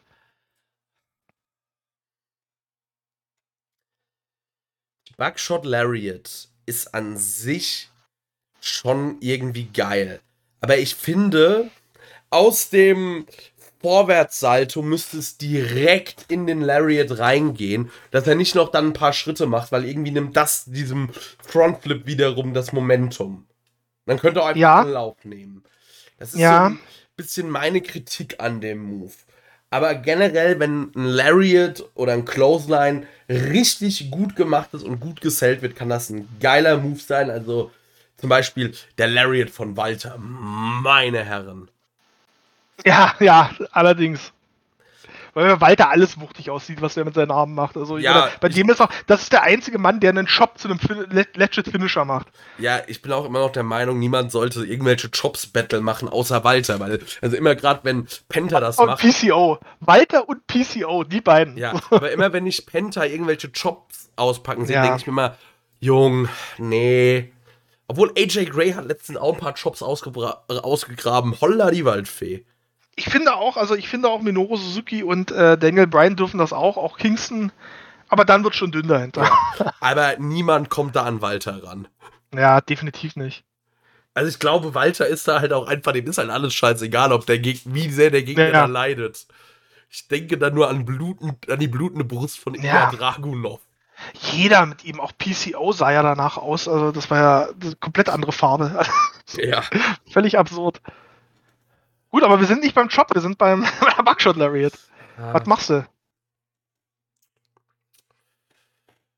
Also ich, ich kann es ja schon mal wegnehmen, ich gehe in den Streitclub, weil ich mag den, also ich Ja, stimme dir komplett zu, aber ich mag den Move halt einfach sehr, sehr gerne und ähm, ich finde, das passt zu ihm, sag ich mal, dieses so ein bisschen athletische und es, es er, er nimmt einen, einen sehr etablierten und, und, und traditionellen Finisher mit der Lariat und packt nochmal seinen eigenen Spin da rein, der Ja. auch grundsätzlich sinnvoll ist und deswegen, Und der hat sowas, den der hat sowas mit dem Kopf durch die Wand, das gefällt mir. Ja, einfach richtig. So, ich renne den, also so, ja, der ist, das ist Cowboy, das ist Cowboy-Shit, so, der Ja. kommt so durch die Saloon-Tür gesprungen, so.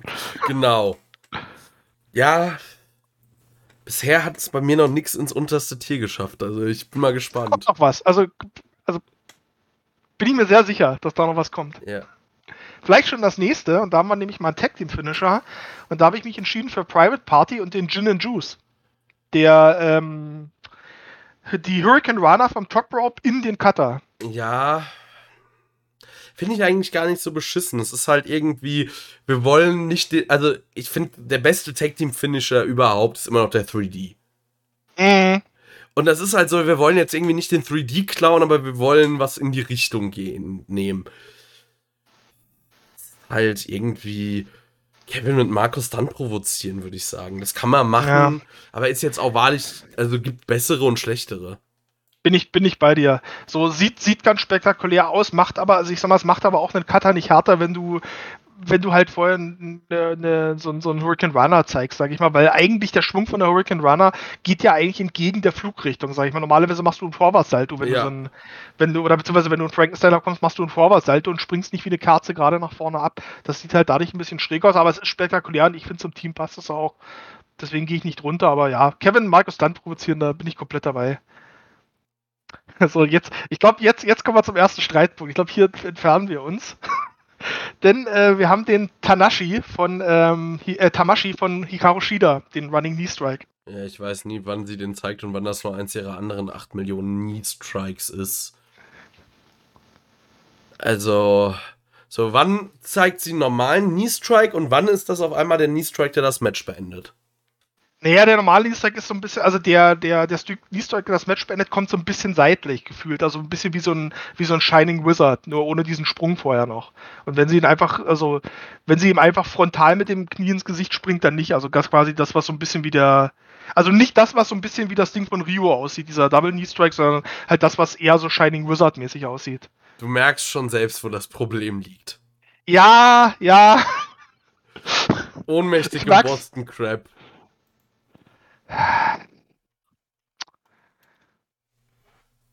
Nee, nee, weil das Problem ist, weißt du, vielleicht habe ich mich jetzt hier in die Falle manövriert, aber ohnmächtig im Boston Crab, dann wäre das Ding auf derselben Ebene wie der Running, wie die Running Double Knees von, von, von, ähm, von Rio. Und da sieht das Ding doch noch ein bisschen mehr nach Schmack aus und ich mag so Running Knee Strikes eigentlich. Ich mag Deswegen, auch so Running Knee Strikes, aber ich muss ja wissen, wann ist es der Finisher und wann ist es ein Transitional Move. Und das weiß ich Ja. bei Shida nie. Also da ich nicht weiß, dass es der Finisher ist und dann auf einmal ein Cover durchgeht ich mir denke, hä? Die hat auch fünf davon eben gezeigt und nicht mal ein Cover angesetzt. Und jetzt, nach demselben Move gefühlt, setzt sie ein Cover an und gewinnt das Ding. Nee. Kein guter Finisher. Für mich. Nee, ich gehe trotzdem drüber. Ich bin trotzdem bei, also ich finde, weil das Ding hat doch einen gewissen, das Ding hat doch eine gewisse Stiffness zumindest und ein gewiss, das sieht aus, als ob es weh tut, sage ich mal, deswegen kann ich da auch nicht runtergehen. Also, und auf keinen Fall, wie gesagt, vielleicht habe ich mich in die Falle manövriert, aber ich kann das Ding auf keinen Fall mit den Running Double Knees von Rio auf eine Stufe setzen. Das geht nicht. Ich kann es aber Das auch geht nicht, wirklich mit nicht. in die Beast Bomb und den Judas-Effekt setzen. Ja, ja. Da ist schon, das ich ist, bräuchte eine Kategorie dazwischen. ja, wir haben uns quasi, das ist die Hikaru Shida-Falle. Ja, die, der, die Rio-Falle. Die Rio-Falle. Wir sind in die Rio-Falle getappt. Nee, aber dann, ich gehe trotzdem noch drüber. Aber ich habe pass auf zum Ausgleich, um dich wieder reinzuholen in die Geschichte, habe ich als nächstes dann genommen den Take-KO. Diesen, ich weiß nicht, ob dir das jetzt was sagt, das ist dieser GTS-Variation von Take Conti, wo sie den Gegner sich wie so ein Rück Rucksack auf dem Rücken hängt und dann so, so ja. rumzieht und dann den Kniestrike Der ins Gesicht bringt. KO, der ist so. Ah, ja, ne, der sieht ganz cool aus, finde ich. Den setze ich wie den GTS bei Marco, Kevin und Markus dann provozieren ein. Ich, ich auch tatsächlich. Also ich mag den eigentlich sehr, sehr gerne, aber auch da ist wieder das Problem, dass der oft nicht so richtig trifft. Irgendwie dasselbe, das CM Punk-Problem so ein bisschen.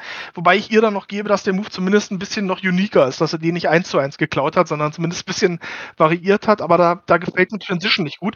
Früher übrigens Tipp von mir, ähm, Ray Rowe, den kennt man heutzutage eher aus diesen Viking Raiders von der WWE. Der hatte früher noch so ein, bei Absolute Intense Wrestling hatte der noch so ein Hardcore Street Gang Straight Edge Gimmick irgendwie gehabt, was sehr cool war. Und da hat er auch so eine GTS-Variante benutzt, die richtig geil war. Da hat er den Gegner von hinten in so einen Full Nelson genommen, hat ihn hochgeworfen und dann mitten im Kniestoß gegen den Hinterkopf abgefangen. Das Ding sah richtig geil aus. Das ist wahrscheinlich einfach zu gefährlich, jemand so ein Knie gegen den Hinterkopf zu zimmern. Wahrscheinlich macht er das deswegen nicht mehr, aber das sah richtig gut aus. So, Ja. Den würde ich gerne wieder sehen. Gut. Dann kommen wir als nächstes, wir gehen wieder aufs Top Rope und wir gehen zum Coffin Drop. Von Darby Allen. Ja, hier, also hier habe ich mich wirklich super schwer getan, weil das Ding könnte gefühlt vom Boston Crab bis zu Streitclub ist da alles drin, je Ja. nachdem, wie man argumentiert. Weil auf der einen Seite sage ich, da springt halt so ein 40 Ty Kilo Typ irgendwie mit dem Rücken voran auf dich zu. Das Ding ist eigentlich, du kannst mega leicht ausweichen, weil der Typ ja nicht mehr reagieren kann, weil der mit dem Rücken auf dich zufliegt. Punk hat es ja schon gezeigt, du kannst ihn super einfach einrollen eigentlich danach. Gleichzeitig finde ich aber, dieser Move passt perfekt zu Darby Allen, weil das ist halt so ein absoluter Wahnsinnsmove, wo du mit einer 50% Wahrscheinlichkeit dich selber mehr verletzt als den Gegner, was halt wieder zu diesem irren Darby Allen passt. vor allem muss man diesen Move dann irgendwie geben, so vom normalen Top Rope, okay. Aber er hat das Ding auch schon vom Top Rope nach draußen durch Ja. den Sarg gezeigt, wo er nicht, also wo du wirklich sehr viel Vertrauen in dich haben musst oder dir es egal ist, was mit dir ist. Ja. Ja, und er, er springt das halt Ding auch so weit. So, das ist ja auch, bei dem ist ja auch scheißegal, wo der Gegner liegt. Weißt du, so, wenn der Gegner am Top Rope liegt, lässt er sich nach hinten fallen. Wenn der gefühlt in der anderen Ringecke liegt, dann springt er halt weit ab und fliegt durch den kompletten Ring mit dem Ding. Also Ja. das finde ich halt auch so beeindruckend, dass das gefühlt scheißegal ist, wo der Gegner im Ring rumliegt, der ihn immer irgendwie trifft. Ja. Ich bin irgendwie mit der Verteilung der Finisher noch nicht so ganz happy bei mir, weil irgendwie sieht das aktuell aus wie so eine gausche Normalverteilung. Ja, es ist echt. Es es häuft sich alles so in gewissen Bereichen. Aber ich finde halt immer so diese extremen Bereiche oben und unten, die sollen halt auch nur für die Extreme da sein. Ja. Vielleicht hätten wir doch sechs Tiers nehmen sollen. Ja, aber dann, gut, dann wäre die Kurve ein bisschen gestreckt, aber das wäre Ja. immer noch das Gleiche. Das stimmt. Also er ist für mich nicht wie ein Bugshot oder so, der mir jetzt auch schon irgendwie anzeigt, geil, da, oder, ne, der, das ist ein Kevin mit Markus dann provozieren. Also in der normalen Ähm. Ausführung, oder? Also ich gehe einen höher, ich gehe in den, ich gehe, ich gehe in den Streitclub, weil ich dann einfach noch die, die Verbindung noch zu gut finde zu Darby Allen, weil das halt gut zu ihm passt. Irgendwie Ja, der Name ist recht. cool. Ja, doch. Deswegen, also ich gehe. Ja, okay.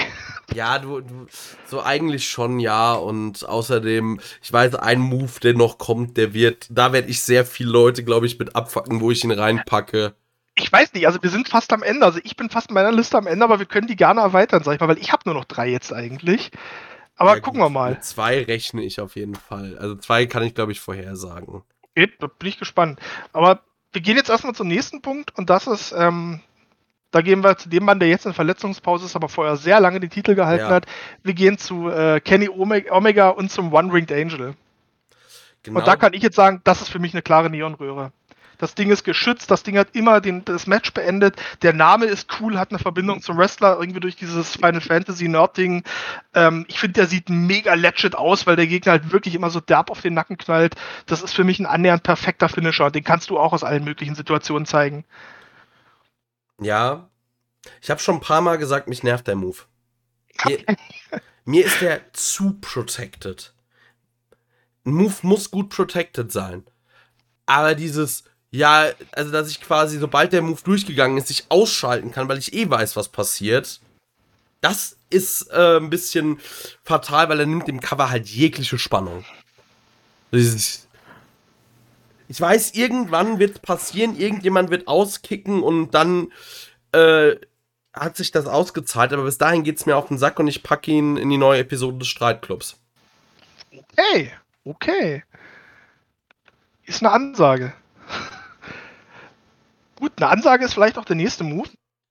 Denn das ist, äh, wir sind bei Malachi Black und beim Black Mass. Der, dieser Black Mass, wenn er ihn richtig trifft, Hammer. Wenn er ihn nicht richtig trifft, meh. Aber er ist, sieht geil aus, er hat Impact, er ist glaubwürdig. Und meistens trifft er ihn halt richtig. Das ist halt meistens das Ding. trifft er ihn richtig und wenn er ihn nicht trifft, ist es meistens nicht mal seine Schuld. Ja, stimmt. Deshalb gebe ich dem die Neonröhren. Ja, ich auch. Mache ich auch ganz kurz. Ich liebe, ich, wie gesagt, ich habe ja schon gesagt, ich liebe so Strike- und Kick-Finisher, weil die immer legit wirken. Und das ist halt, also äh, Alistair äh, Malachi Black hat zusammen mit, ähm, die wird, kennt jetzt auch keiner, weil es auch Yoshi-Bereich ist, aber zusammen mit Mio Yamashita von Tokyo Yoshi Pro, die ich sogar noch ein bisschen besser finde, aber so die besten Kicks aktuell so im, im Wrestling. Das Ding sieht wuchtig aus. Wie gesagt, wenn es verkackt wird, dann liegt es meist am Gegner. Das Ding kannst du aus jeder Position zeigen. Das Ding kann jederzeit ein Match legit glaubhaft beenden. Deswegen, das ist für mich auch ganz klar eine Neonröhre. Ich liebe diesen Move, immer schon. Und Ja. dann kommen wir letzten in meiner Liste und wir können, wie gesagt, wir können die danach gerne, äh, gerne erweitern, äh, wenn du da noch hast. Aber ich, und das ist ein Move, der ist noch nicht so präsent. Der ist auch, weil der Wrestler ist noch nicht lange bei AW, der Finisher damit auch nicht. Ich weiß auch gar nicht, ob wir den bei AW schon mal gesehen haben überhaupt. Aber ich wollte ihn drin haben, weil ich über diesen Move reden möchte. Und das ist Jay Lethal, die Lethal Injection. Ähm, War wer nicht kennt, Lethal Injection, das, wo er quasi den In- Handstand, Handstand- in den Handstand Cutter ins Seil und von, genau, Handstand ins Seil und dann aus den Zurückfedern in den Cutter. Und da sage ich, das ist für mich das Cody Rhodes Ego-Booking. Das ist für mich das Ja. schwarze Loch der Finisher. Ich hasse diesen Move. Das, wie gesagt, ein, ein, ein Handstand macht einen Cutter kein bisschen besser. Das ist nicht mal, das ist nicht wie der Cloud-Cutter von, ähm, von, von Will Osprey oder so. Weißt du, wo du sagst, okay, da macht das Ding in mehr Höhe, da hast du mehr Wucht. Nee, das ist ein scheiß Handstand ins Seil. Das macht den Move kein bisschen besser. Und der Gegner sieht immer aus wie ein Vollidiot, weil er in der Mitte des Rings rumwabern muss, irgendwie rumstehen muss, sich kein, nicht zu weit nach links oder rechts bewegen darf dann, dabei, weil er sonst, weil, weil Jay Lethal ihn sonst nicht trifft. Das ist ein Haufen Scheiße von einem Move. Nichts als Tod und Hass für die Lethal Injection. Ja, auf jeden Fall. Und dazu kommt noch, dass den auch irgendwie viele zeigen, ohne, also ihn viele zeigen und keinem, bei jedem anderen ist es ein Transitional Move. Joe Gacy hat den bei der WCW, äh, bei, bei der Combat Zone gezeigt. Joe Gacy, den Typen, den ihr heute von NXT kennt, der NXT zu einem Safe Space machen will, der hat den auch gezeigt. So, vielen Dank. Ein absoluter Drecksmove. Ja, und äh, genau. Du hast aber einen Move vergessen auf jeden Fall. Also ich, wir können noch ein bisschen weitermachen. Ein paar Fehler. Gerne, also wenn du noch was hast, auf jeden Fall, das war jetzt die Liste, die ich jetzt so mal Ja, äh, in 10 Minuten zusammengestellt habe. der, Re der Finisher deines absoluten Lieblingswrestlers. Der Ach, der Crossroads. Boah. Der ist, im Cro der ist nämlich bei mir auch im Cody Rhodes Ego-Booking, weil dieser Move so wertlos mittlerweile ist. Ja, Also er zeigt mittlerweile mindestens zwei davon, um seinen Gegner zu besiegen. Oder macht, zeigt einen Tiger Driver, was ist das, 98, der äh, Double Underhook Pile Driver, das sind glaube ich 98. ja, ich glaube tatsächlich, ich gehe aber sogar noch ein Tier höher, weil ich den Move als solches gar nicht so beschissen finde. So ein, so ein Rolling, ja, was ist das? Neckbreaker, eigentlich Rolling, also eigentlich ein Rolling Reverse DDT ist eigentlich okay. Wie du sagst, das Problem ist halt wirklich, ähm, dass das Ding halt entwertet ist, dass das Ding halt auch gefühlt bei ihm auch nie so richtig wichtig wirkte. So, das war immer irgendwie nur so ein Move in seinem Repertoire. Irgendwie, aber ich glaube, ich gehe trotzdem noch einen höher. Ich glaube, ich gehe trotzdem noch. Wobei.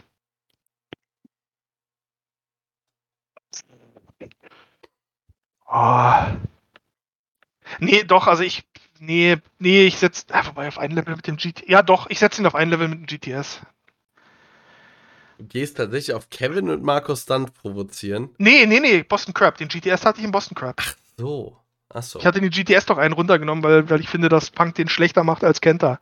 Ja, gut. Das Road. Was, was man noch mitnehmen könnte, den habe ich auch noch vergessen, pass auf, den, den würde ich noch schnell mit reinnehmen. Ähm, einfach als, als stellvertretend für sehr viele DDT-Moves würde ich noch den Death Rider von Moxley reinnehmen. Den Double Underhook DDT. Boah, dieser Move ist. Manch, es ist, es ist so schlimm mit diesem Move, weil Teil, also es kommt drauf an, macht er den normalen Paradigm Shift, was einfach nur ein äh, Double Underhook DDT ist, ist der teilweise cool, teilweise ist er ganz cool. Aber wenn es dann um den Death Rider geht, wo er ihn ja hochnimmt, bei manchen, wie Kenny Omega den nimmt, ist das halt mega stiff und mega geil. Und bei anderen ist es halt einfach nur ein Double Underhook Suplex. das stimmt. Das stimmt echt. Ja, ist immer so ein 50-50-Ding, ob das Ding wirklich gut aussieht. Ja. Und 50-50 klingt für mich nach Kevin äh, mit Markus Genau. Stunt provozieren. Genau das.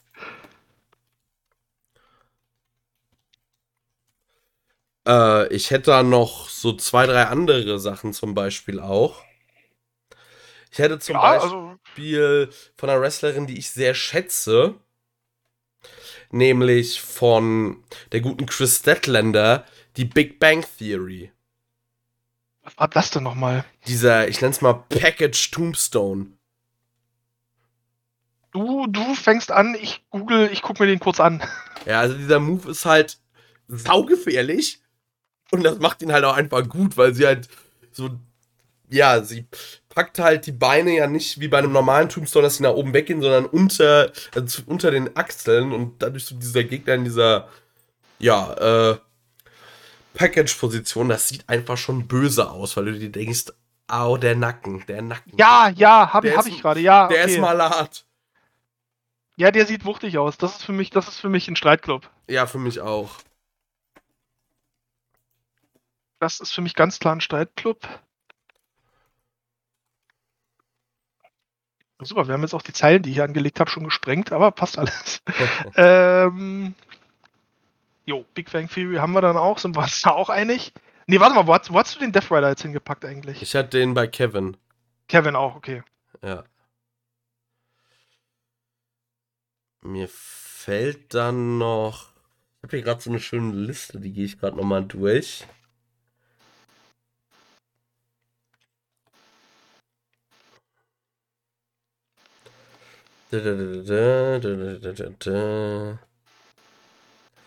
Und zwar äh, fällt mir da noch ein Salt of the Earth von. Also ich habe noch drei Submission Moves. Okay. Salt of the Earth von MJF. Also den Fujiwara Armbar. Ja. Ja. Ja. Also ich finde grundsätzlich, der Fujiwara Armbar ist ein guter Move. Aber ich finde, den haben andere halt auch schon besser gezeigt. Ja. Deswegen, ja, nach der Logik, ich hätte ihn jetzt eigentlich, also mein erster Impuls wäre gewesen zu sagen, Kevin Markus Stunt provozieren, aber da ich bei Punk bei den GTS so abgewertet habe, weil ich sage, den haben andere deutlich besser gezeigt, muss ich das bei, bei, muss ich das bei MJF dann auch tun, deswegen geht er bei mir in den Boston Crab. Ja. Ähm, auf jeden Fall sehe ich auch so und vor allem finde ich den Heatseeker, den er ja auch manchmal zeigt, einen viel geileren Move. Ja, deutlich. Deutlich. Der Game Over von Miro. Boah. Das äh, sind wir ja im Original im Boston Crab. Äh, Quatsch, da sind wir, da sind wir in einem Scheiß, da sind wir in einem Scheiß, äh, wie heißt denn das Ding? Camel äh, Camel Clutch. Clutch. Oh. Ja. Also da war ich, ich war jetzt kurz fast beim Cody Rhodes Ego-Booking, aber dadurch, dass es Miro ist und dadurch, dass der so ein Vieh sieht das Ding doch bei ihm noch mal ein bisschen mehr legit aus als bei anderen, deswegen gehe ich auch in den Boston Crab. Ja, Aber höher kann ich da find- nicht. Ich finde mit diesem nach hinten lehnen noch, also ich mag ja Miro überhaupt nicht, aber der Move sieht halt Ja. einfach sick aus, finde ich. Nee, nee, kann ich nicht höher gehen. Kann ich nicht. Also ich, ich bleib beim Boston Crab. Nee, der ist für mich auf, also wenn ich bei Submissions bin, ist der bei mir auf einer Stufe mit dem Lockjaw, also ist das eine neue Episode Streitclub. Ui, okay, krass. Wie heißt er nochmal? Game over. Game Over.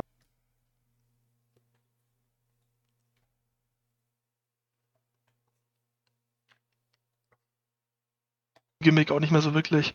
Nee. Heißt der nicht mittlerweile auch Redeemer? Der Move? Ja?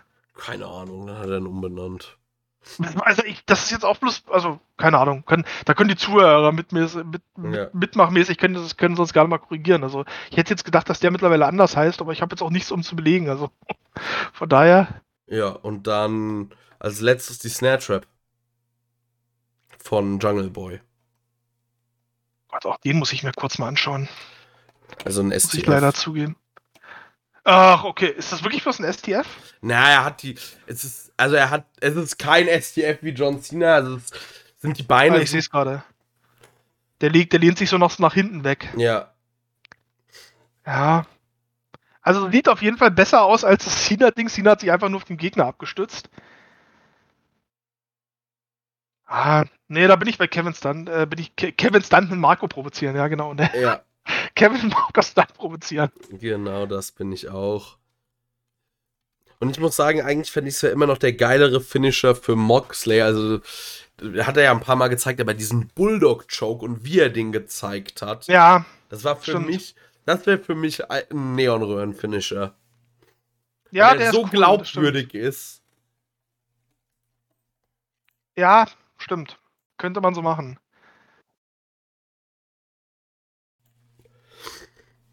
Ja, So. ja, aber ich glaube, ich glaube, der Death Rider passt zu diesem Hardcore-Ding besser, weil er den halt immer noch in Zeitzahl durch irgendwelche, durch irgendwelche Gegenstände durchzeigen kann. Da passt das wahrscheinlich einfach besser dann nochmal zu ihm. Aber ja, als Move selber stimmt, gebe ich, gebe ich, gebe ich dir recht, dieser Bulldog-Choke wäre schon cooler. Ja. Gut, und Gut. damit haben wir, glaube ich, echt ah, fast alle Finisher mehr oder weniger Ja. durchgenudelt. Das kann man so sagen, ja. Ich weiß nicht, da gibt es vielleicht noch so ganz absurd, man könnte jetzt noch irgendwie so bei Dark reingehen, aber dann finden wir gar kein Ende mehr.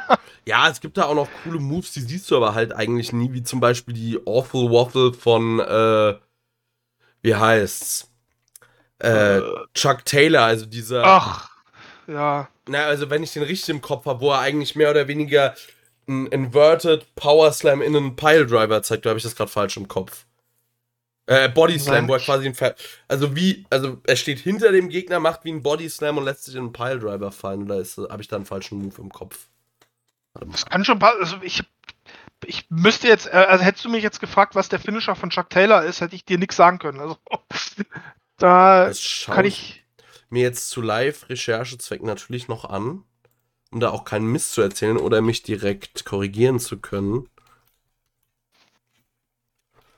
Ich habe jetzt auch keinen drin gehabt von, ähm, ich habe jetzt auch keinen drin gehabt, beispielsweise von Daniel, äh, von Brian Danielson, aber das Problem ist, dass die halt auch so Lebel Lock irgendwie ist halt auch wieder so ein, so ein, so ein random Finisher, der so ein bisschen aus so einem STF kommt, irgendwie so ein bisschen, also halb STF, halb, halb, ähm, na, Crippler Crossface irgendwie.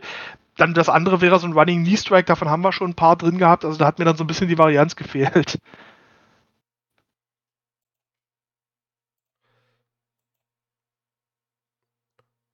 Suchst du gerade noch den Move?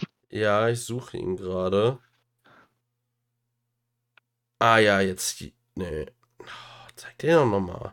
Was ist das denn für ein Mist, den sich da jemand zusammengeschnitten hat? Ah ja, hier habe ich ihn jetzt mal.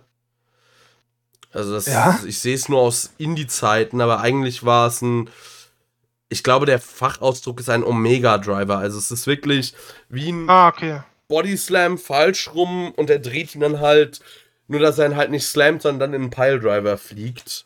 Ah, okay. Ja, aber haben wir den jemals bei AW gesehen? Ich glaube nicht. Gut, fairerweise mal zu sagen, das haben wir, das haben wir die Lethal Injection, glaube ich, auch nicht, Die aber. wollen wir ja aber auch niemals da sehen. Nee, die will man auch nicht sehen, sag ich mal, und da wollte ich halt einfach darüber reden, wie sehr ich diesen Move hasse. Das ist ja, Ja. auch immer ein bisschen, das ist ja auch immer so ein bisschen, äh, ist ja auch immer ein bisschen ähm, Dingsbums, wie nennt man's, äh, ist auch immer so ein Stück weit Therapie, die wir hier machen, von daher. Ja. Außerdem, das ist unser Pod, das ist hier ist unser Podcast. Fürs Geld können wir es eh nicht machen. Also können wir hier einfach Eben. machen, worauf wir Lust haben. Eben. Ähm, apropos, jetzt habe ich noch eine Frage.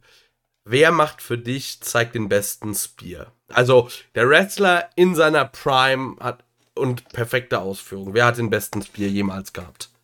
Also Edge und oder Christian auf jeden Fall schon mal nicht. Ja, gut, das. Boah, den besten Spear.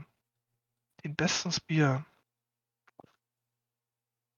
Uiuiui. Ähm, ich tatsächlich, ich glaube, ich sag Rhino an der Stelle. Einfach weil Rhino das Ding so, Ja, das Ding war kein beendeter Move, sondern der ist halt einfach, also das sah nicht so schön aus, der hat den Gegner nicht mit umarmt und zu Boden gerissen oder so, sondern der hat den Gegner halt einfach über den Haufen gerannt. Und das hat halt auch zu seiner Körperform gepasst, weil das einfach so ein kleiner Klumpen Muskeln ist. ja. So, der halt einfach nicht reinschaut. Man hätte auch Goldberg nehmen können, weil der auch so reingesprungen ist, aber bei Rhino hat's, fand ich, nochmal so ein bisschen mehr Wucht und Chaos im Move gehabt. ja, Und, und Gore klingt als cooler als Bier. ja. Vor allem, wenn man einfach sagt, Gore, Gore, Gore. Genau.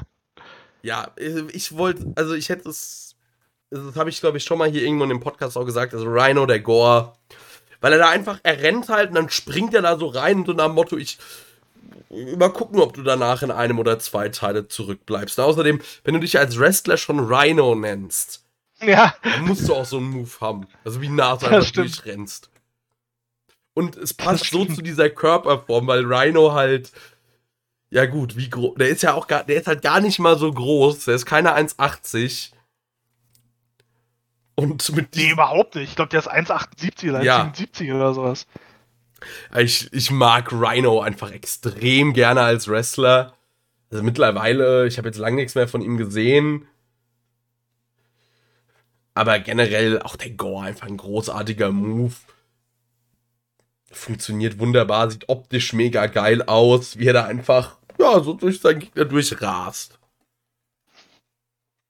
Ja, mega. Also das hat perfekt zu ihm gepasst. Und das kann er auch immer noch machen. So, wenn der heute irgendwie bei Shows auftaucht, irgendjemand einen Gore verpasst und wieder geht, so bin ich zufrieden. Ja. Mehr muss er nicht mehr machen, aber dafür ist es okay. Jetzt habe ich noch, also es sind keine AW-Finisher und da geht es jetzt einfach mal nur um deine Meinung. Was hältst du bei einem unserer absoluten Lieblingswrestler, beim guten Nick Gage vom Chokebreaker? Ja, ist okay. Ja, muss man, ist halt eigentlich bei ihm auch eher mittlerweile ein Signature statt ein Finisher, weil sein Finisher ist eigentlich eher mittlerweile der Piledriver. Aber finde ich okay, kann man machen. So, Ja. Ist halt, ist halt immer die Frage, so, inwieweit wird der Move härter, wenn du den Gegner halt nicht auf den Ringboden knallen lässt, sondern auf das Knie klar. Die Überdehnung für die Wirbelsäule ist scheiße.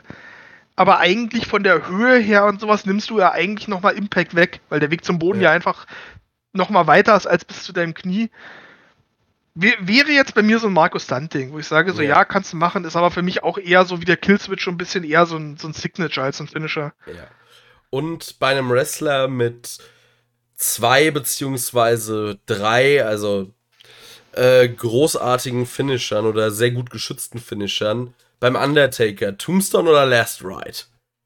Tombstone, auf jeden Fall. Einfach weil es etabliert ist. Ich finde die Last Ride auch cool. Das ist also ist ein cooler Move. Man hat bei ihm halt leider manchmal auch deutlich gesehen, bei welchem Gegner die Kraft nicht mehr gereicht hat, weil eigentlich hat er den Gegner nicht hochgehoben, sondern einfach hat sich selber ein bisschen geduckt, damit du diesen Abstand hattest. Ja.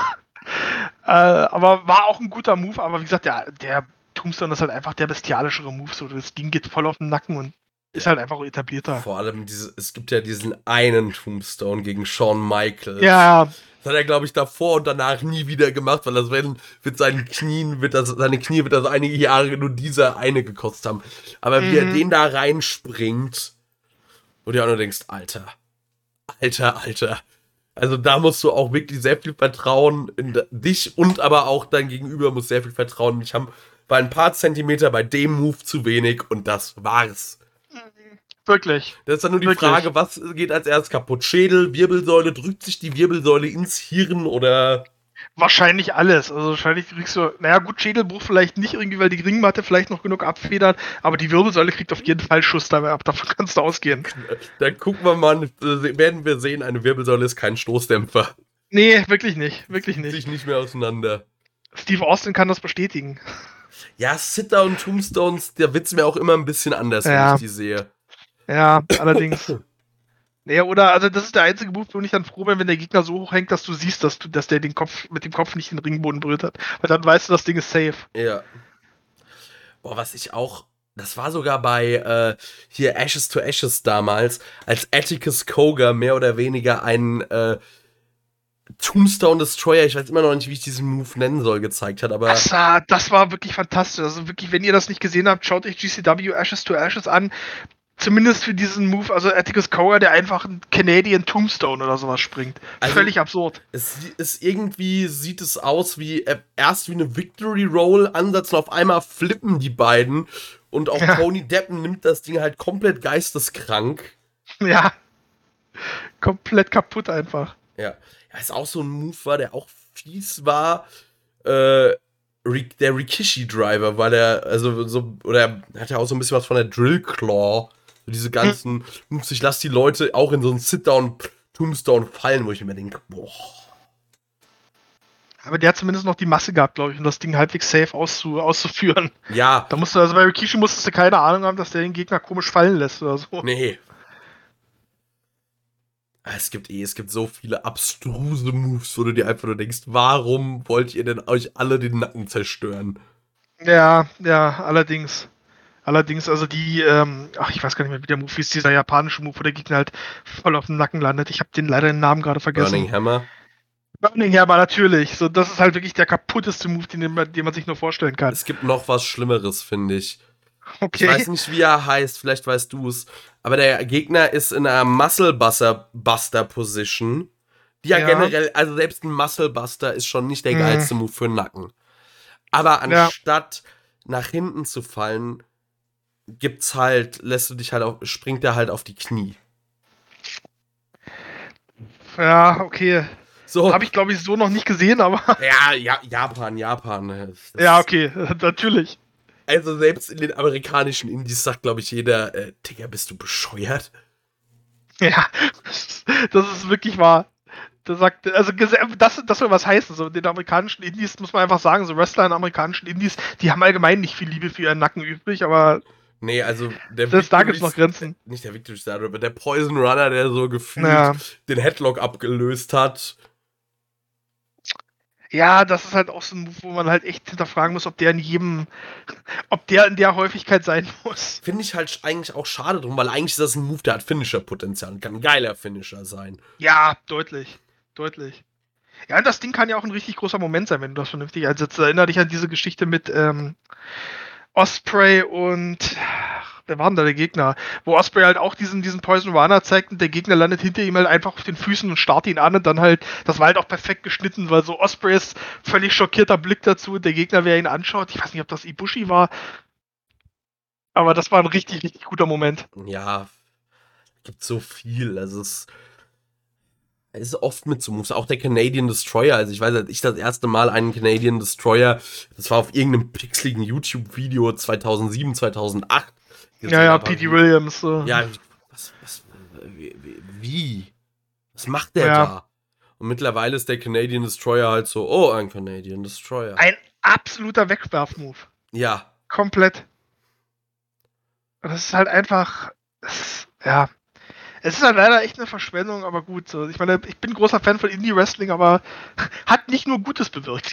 der Superkick. ja, ja, stimmt. Also, Weil da sind, die Bu- da sind die Bugs im Alleingang auch für verantwortlich. Ja, Also ich meine, guck dir das mal an. Das war jahrzehntelang, hat Shawn Michaels damit Matches beendet. Und auch Ja. äh, andere Wrestler. Und auf einmal ist das halt so. Ja. Das können wir auch und häufiger. ja. Ja, schade, schade eigentlich. Also eigentlich so ein Tritt in die Fresse ist halt einfach ein legit, ist halt legit Finisher, so wenn du Ja, das Ding vernünftig ausführst, aber Mittlerweile kannst du, kannst du mit so einem Ding das, das so ein Match nicht mehr glaubhaft beenden. Weil du, wie gesagt, alleine, weil du in jedem Young Bucks-Match 15 davon siehst. Mhm. Aber gefühlt dafür siehst du kaum noch Big Boots. Der ist mittlerweile glaubwürdiger als der Superkick. Ja, stimmt. Der ist aber auch, wenn der gut gemacht ist, also dieser, dieser, ähm, dieses Claymore von, von ähm, Drew McIntyre. Boah. Gut, das ist ja kein richtiger Big Boot, ist ja eigentlich eher so ein Drive-by-Kick oder sowas, aber wenn da so ein, wenn da so ein 1,96 Kilo, äh, 1,96 Typ mit, keine Ahnung, 120 Kilo angerannt kommt und dir wie so ein, wie so ein Torpedo angeschossen, das den, den, den Fuß in die Fresse rammt, dann glaube ich, dass du liegen bleibst. Ja, und wenn die, die Gegner zählen die teilweise auch dann noch ja. großartig. Wenn das dann wirklich einfach aussieht, als würde er dem gerade den Kopf abtreten. Auch. Ja, mega gut.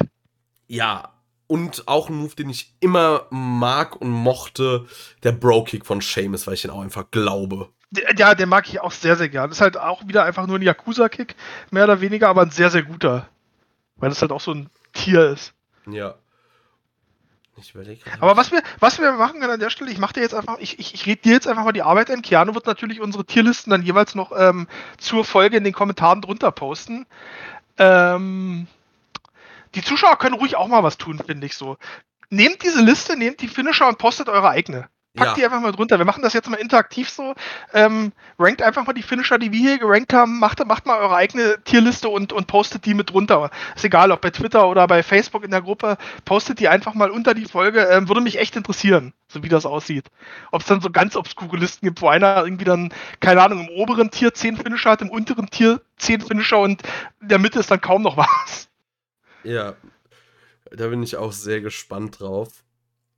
Ich wollte gerade noch, du, irgendeinen Move wollte ich noch, dich noch zu fragen. Ich hatte noch irgendwas im Kopf. Also, da haben wir jetzt, wir haben ja eh das Talent, immer von irgendwas abzuschweifen. Ja. Äh, ähm, ähm, ähm.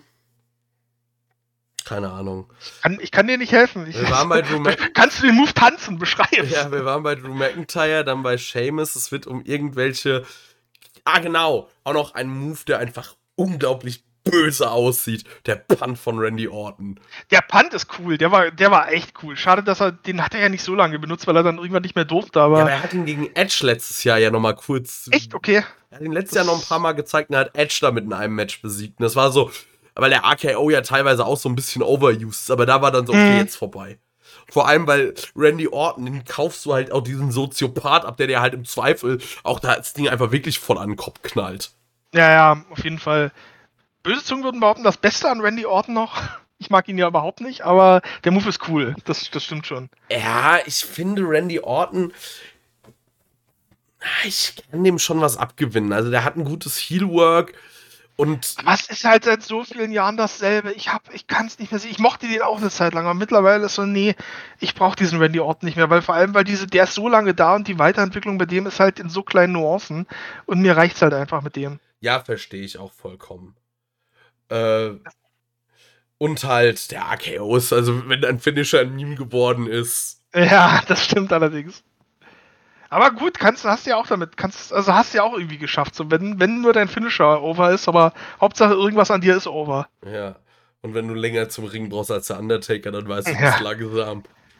Aber das ist halt, das ist, manchmal reicht das ja auch so. Weißt du, P.T. Williams hat daraus eine Karriere gemacht. Nicht, dass ich was gegen P.T. Williams habe, das ist ein sehr, sehr guter, kompetenter Wrestler, aber ohne den Canadian Destroyer hätte es der wahrscheinlich auch nicht so weit geschafft. Nee, es gibt einige Wrestler, die sind im Zweifel, ist ihr Move sogar größer als sie selbst. Ja, definitiv. Nun ja, damit haben wir jetzt relativ viel besprochen, würde ich sagen. Viel da, dafür, dass wir, dafür, dass wir keinen Plan hatten, sind wir doch noch auf zweieinhalb Stunden gekommen. Ja, großartig. Ich bin mal gespannt, wie lang unser Jahresrückblick wird. Oh, da freue ich mich drauf. Ja. Da freue ich mich auch drauf. Ähm, wenn, mit mit, mit Live-Show-Act und Menschen-Tiere-Explosionen. Ja, wenn man dann eine komplette Materialschlacht raus. genau. Das wird super. Ja. Äh, apropos, da du ja. Du bist morgen, können dich die Leute beim äh, Wrestling Talk Radio hören, ne? Das ist richtig. Ich weiß nicht mal, ob es live ist, aber auf jeden Fall morgen zeichnen wir Give Me Five, ähm, also quasi unsere Highlights und das äh, Lowlight des Monats ähm, also wie heißt da November? November hatten wir jetzt zuletzt. Ja. Ähm, wie gesagt, ich weiß nicht mal genau, ob es live ist, ob, ob, ob das nur eine Aufzeichnung ist, aber das wird dann auch in Bälde dann beim Wrestling Talk Radio online kommen. Also da kann man dann auch gerne mal reinhören, wenn Ja. man mehr von mir möchte. Ich hoffe, du machst da auch ein bisschen Werbung für hier diese Episode. Ich werde, ich werde, ich werde weitermachen auf jeden Fall. Ich habe ja, wie gesagt, selber habe ich ja nichts mehr zu bewerben, von daher, Na, die Werbung ist ja in der Tierlist. Mach mal was. ja genau, richtig. Im Zweifel prügeln sich dann halt Kevin und ich für deine, für deine Klicks. Ja, genau. gerne, gerne. Machen wir dann dem Namen entsprechenden Last, Last Man Standing Match draus. ja, genau. So machen wir einfach nur ein One-on-One, drei Stunden und danach ist Ten-Count eingestellt. Oder du darfst abwechselnd mit mir und Kevin aufnehmen. Mit dem rede ich nicht mehr. Ja, genau, also ich gebe das so, ich muss das dann so zusammenschneiden, dass das wie ein Dialog wirkt. Na, oder, naja, es ist dann eher so, für den schneide ich auch nichts mehr, für den lade ich nichts mehr hoch. Jens, mach du das halt, aber ist mir egal, ich mach nichts mehr mit dem. Ich bin einfach so als Mediator, beide sind gemutet. Ich muss dann immer dem jeweils anderen sagen, wenn der andere wieder gemutet ist, damit der reden kann. So, und vor allem musst du dann immer, quasi gehen alle Konversationen über dich, weil wir nicht mehr miteinander reden. Ja, genau, meine ich ja so. Kevin, ich soll dir von Keanu sagen. Ja, großartig. Das ist mein Ziel so. Ich möchte also, weißt du, Podcast und die Performance mir scheißegal, aber ich möchte hier Freundschaften zerstören. Ja, Ich möchte, ich möchte das, ich möchte das Risiko der Podcasts werden. So. obwohl eigentlich auch lustig, oder ich gucke einfach Popcorn essend dabei zu, wie du und Kevin euch einfach acht Stunden lang über Jim Cornette streitet. Du, Das wird ein sehr kurzes Gespräch, weil da ist meine Meinung sehr, sehr festgelegt. Da gibt es nicht viel zu diskutieren. Ja, ich weiß doch. Oder ich, ich habe ja wirklich versucht, so eine in Deutschland oder in Twitter so etwas prominentere AEW-Haterin hier mal reinzuholen. Sie wollte nicht. Ja, schade. Da setze ich dann aber aus. Also, oh, das hätte mir gereicht. Ich hätte Spaß gehabt. ja, ja, das glaube ich, glaube ich. Aber das, weißt du, da muss ich auch an meine eigene psychische Gesundheit denken. Das, man kann ja auch nicht alles für Klicks machen. Nee, äh, ich.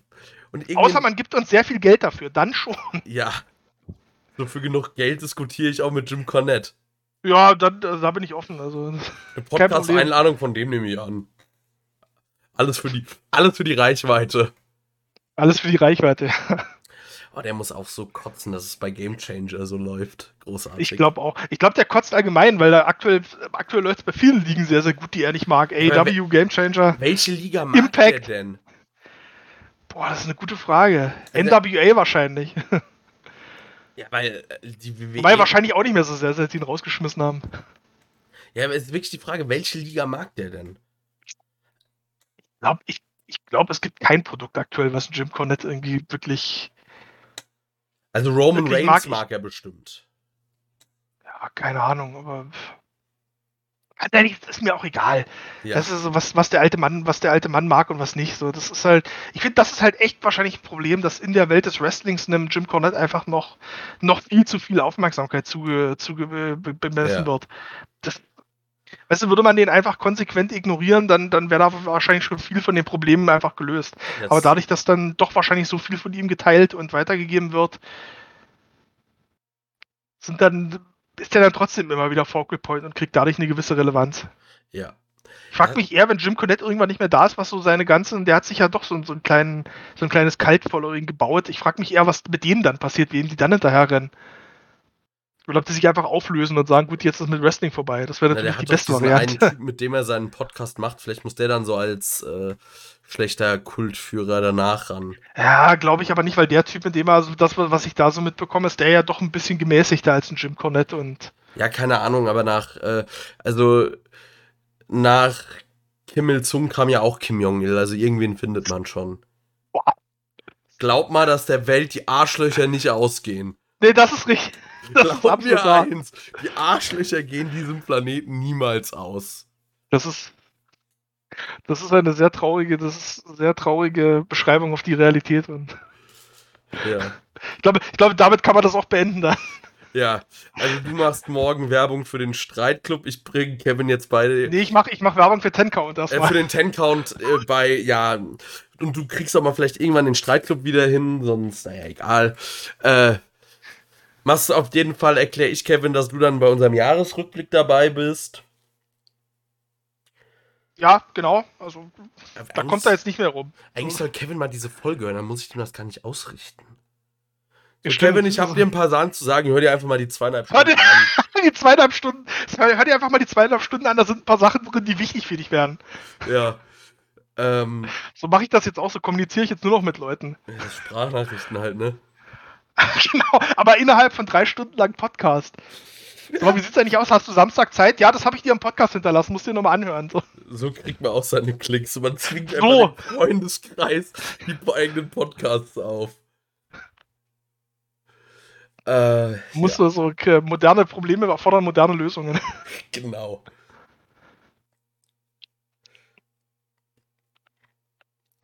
Ach, schön, ich glaube, ich glaub, wir haben's, oder? Ich glaube, wir haben es, ja. Also, liebe Hörer, äh, ich weiß nicht, wann wir uns das nächste Mal hören, aber irgendwann dieses Jahr machen wir auf jeden Fall noch was. Wir müssen ja diesen Jahresrückblick machen noch. Aber es kann ja auch noch was passieren in diesem Jahr. Also nächste Woche ist ja zum Beispiel noch Winter is Coming von AEW. Äh, ich glaube, Game Changer hat auch noch ein paar Events. Ich weiß gar nicht, haben die dieses Jahr noch was? Ich glaube. Ja, wobei wahrscheinlich ist ja erst Anfang Warte. Dezember. Warte. Da kommen doch bestimmt noch fünf Stück oder so. Hier, Mit der Häufigkeit, mit der die gerade veranstalten. Also im Zweifel alle zwei Wochen. So, hier, wo haben wir es denn? Äh, liegen da, zack. Äh, warum will jetzt Cage Match nicht, wie ich das will? Augenblick. Ich glaube, irgendwie zwei, drei interessante Sachen kommen noch, oder sind die alle schon im. Sind die alle schon im Januar? Das kann ich dir Ich hab, nee, nee, ich habe mich, ich hab mich gerade aus dem wieder gemütet. Ich habe sie gerade schon vor mir. Also am 17.12. kommt noch ähm, Blood on the Hills. Das ist, glaube ich, auch die Show, für die jetzt Dr. Wagner Jr. angekündigt wurde. Ja, und Dann gibt's noch. Und ähm, am 31. Die machen am 31.12. tatsächlich eine Show. Ja. GCW Till Infinity. Und zwischendurch gibt's noch eine GC, äh, JCW-Show, also Jersey Championship Ja. Wrestling. Und du hast da auch noch Atticus Cogar gegen Jordan Oliver in einem No-Rope Barbed Wire Deathmatch. Da bin ich auch sehr gespannt, wie sich ein Jordan Oliver in so einem Match schlägt, weil der ist jetzt nicht der klassische Deathmatch-Wrestler. Nee, So viel kann man sagen. im Zweifel schlitzt Atticus den einfach komplett auf. Ja. Wird spannend. Auf jeden Fall. Gut, ähm, dann, liebe Hörerinnen und Hörer, danke fürs Zuhören. Guck mal, vielleicht, ja, dadurch, dass wir nicht ganz so lange gemacht haben wie erwartet, kriege ich das sogar noch geschnitten, bevor ich auf die Arbeit muss. Sehr schön. Hört, hört. Dann mache ich doch gleich jetzt bei Facebook eine Ankündigung. Leute, in einer Stunde kommt die neue Folge. Dann hast du Druck. Ja, gut, was ein Glück hast du keinen Zugriff auf die Seite, also keine Ahnung, wo du das hinkommentierst. Ich kann, was? Kann man, kann man, was ist das denn bei euch für eine Gruppe? Kann man bei euch kann nicht einfach so, Das äh, ist keine Gruppe, das ist eine Seite. ach so, ich dachte, ach Gott. Also das Ich ist im das Zweifel öffentlich, was du da schreibst. Ich habe, ach so, ich habe, ah, okay, das, naja, mein Gott. ist ja eh nur auf Boomer VZ, sagst du. Ja, eben, eben, das, das ist nicht so relevant. Ach so, da kann man selber gar nichts äh, veröffentlichen. Das ich Eigentlich dann könnte man aber mal eine. Gruppe machen, aber äh, Dann ist aber auch kein Wunder, dass bei euch dann Tay Conti so gut wegkommt gegenüber zu Hikaru Shida. So. ja, ja, das sind nur Leute, die unseren Podcast geliked haben. Ja, ja, richtig. Das, jetzt macht das auch Sinn. Ja. Und Tai Conti, äh, und Hikaru Shida Fans, die habe ich wirklich äh, mit langen Hassmonologen effektiv abgeschreckt. Das, ich werde die Leute finden, ich werde sie alle wieder, ich werde sie alle anschreiben und werde sie wieder reinholen. Vielleicht, oder sollen wir, müssen wir nochmal eine Ten-Count-Gruppe machen? Äh, vielleicht seht ihr gleich auch in dem Posting zum, auf der Seite von Ten Count noch einen Link zu einer Ten Count Wrestling Podcast Facebook-Gruppe. Mal gucken. Eigentlich auch eine Maßnahme. Wir können vielleicht auch, wir könnten vielleicht auch eine Telegram-Gruppe gründen und dann, und dann als nächstes dann OnlyFans. Ja, auf Only, OnlyFans. Der Michael Wendler unter den Podcast. Ja, da zahlen die Leute aber dann, dass ich mich wieder anziehe. Ja, genau. Da machen wir so ganz, ganz, ganz, ganz völlig beliebige Videos irgendwie so. Ja, und Kevin, unser, äh, unser Fitnessmodel, den lassen wir dann an irgendeiner Stange tanzen. Irgendwer zahlt da schon für. So, da machen wir halt irgendwie, das ist, weißt du, das ist nämlich jetzt, wir müssen da so ein Imperium drum aufbauen, so ein bisschen wie so, wie so das Marvel, weißt du, so Marvel, ihr Cinematic Universe und sowas hat, das machen wir auch irgendwie. Kevin bietet irgendwie sein eigenes Fitnessprogramm an, die Boss-Transformation, so wird geil. Du machst so Barkeeping, du machst so Barkeeping-Tutorials. Ja, und äh, wie, schma wie schmeißt du den Alkoholiker am besten aus der Kneipe? genau. Ich mach so ganz, ich mach dilettantische, dann, dilettantische Gitarrentutorials. Die kann ich dann ja vielleicht sogar besser machen als du. Ja, wahrscheinlich, wahrscheinlich. Ich zeig dann Leuten, wie man Songs spielt, die ich selber nicht kann. Ja. Äh, ich, ich, das sehe ich bei manchen Wrestling-Trainern so. Ihr zeigt Leuten, wie sie Matches worken, die ihr selbst nie hättet worken können. Ja. Äh, ein Kochbuch. Ja, auch sowas. So komplett, komplett, wir machen da so eine komplette Kollektion zu. Ja, und irgendwo müssen wir müssen uns bei irgendeine Promo in irgendeine Promotion müssen wir uns einschleichen, erst als Kommentatoren, dann übernehmen wir so nach und nach das Booking.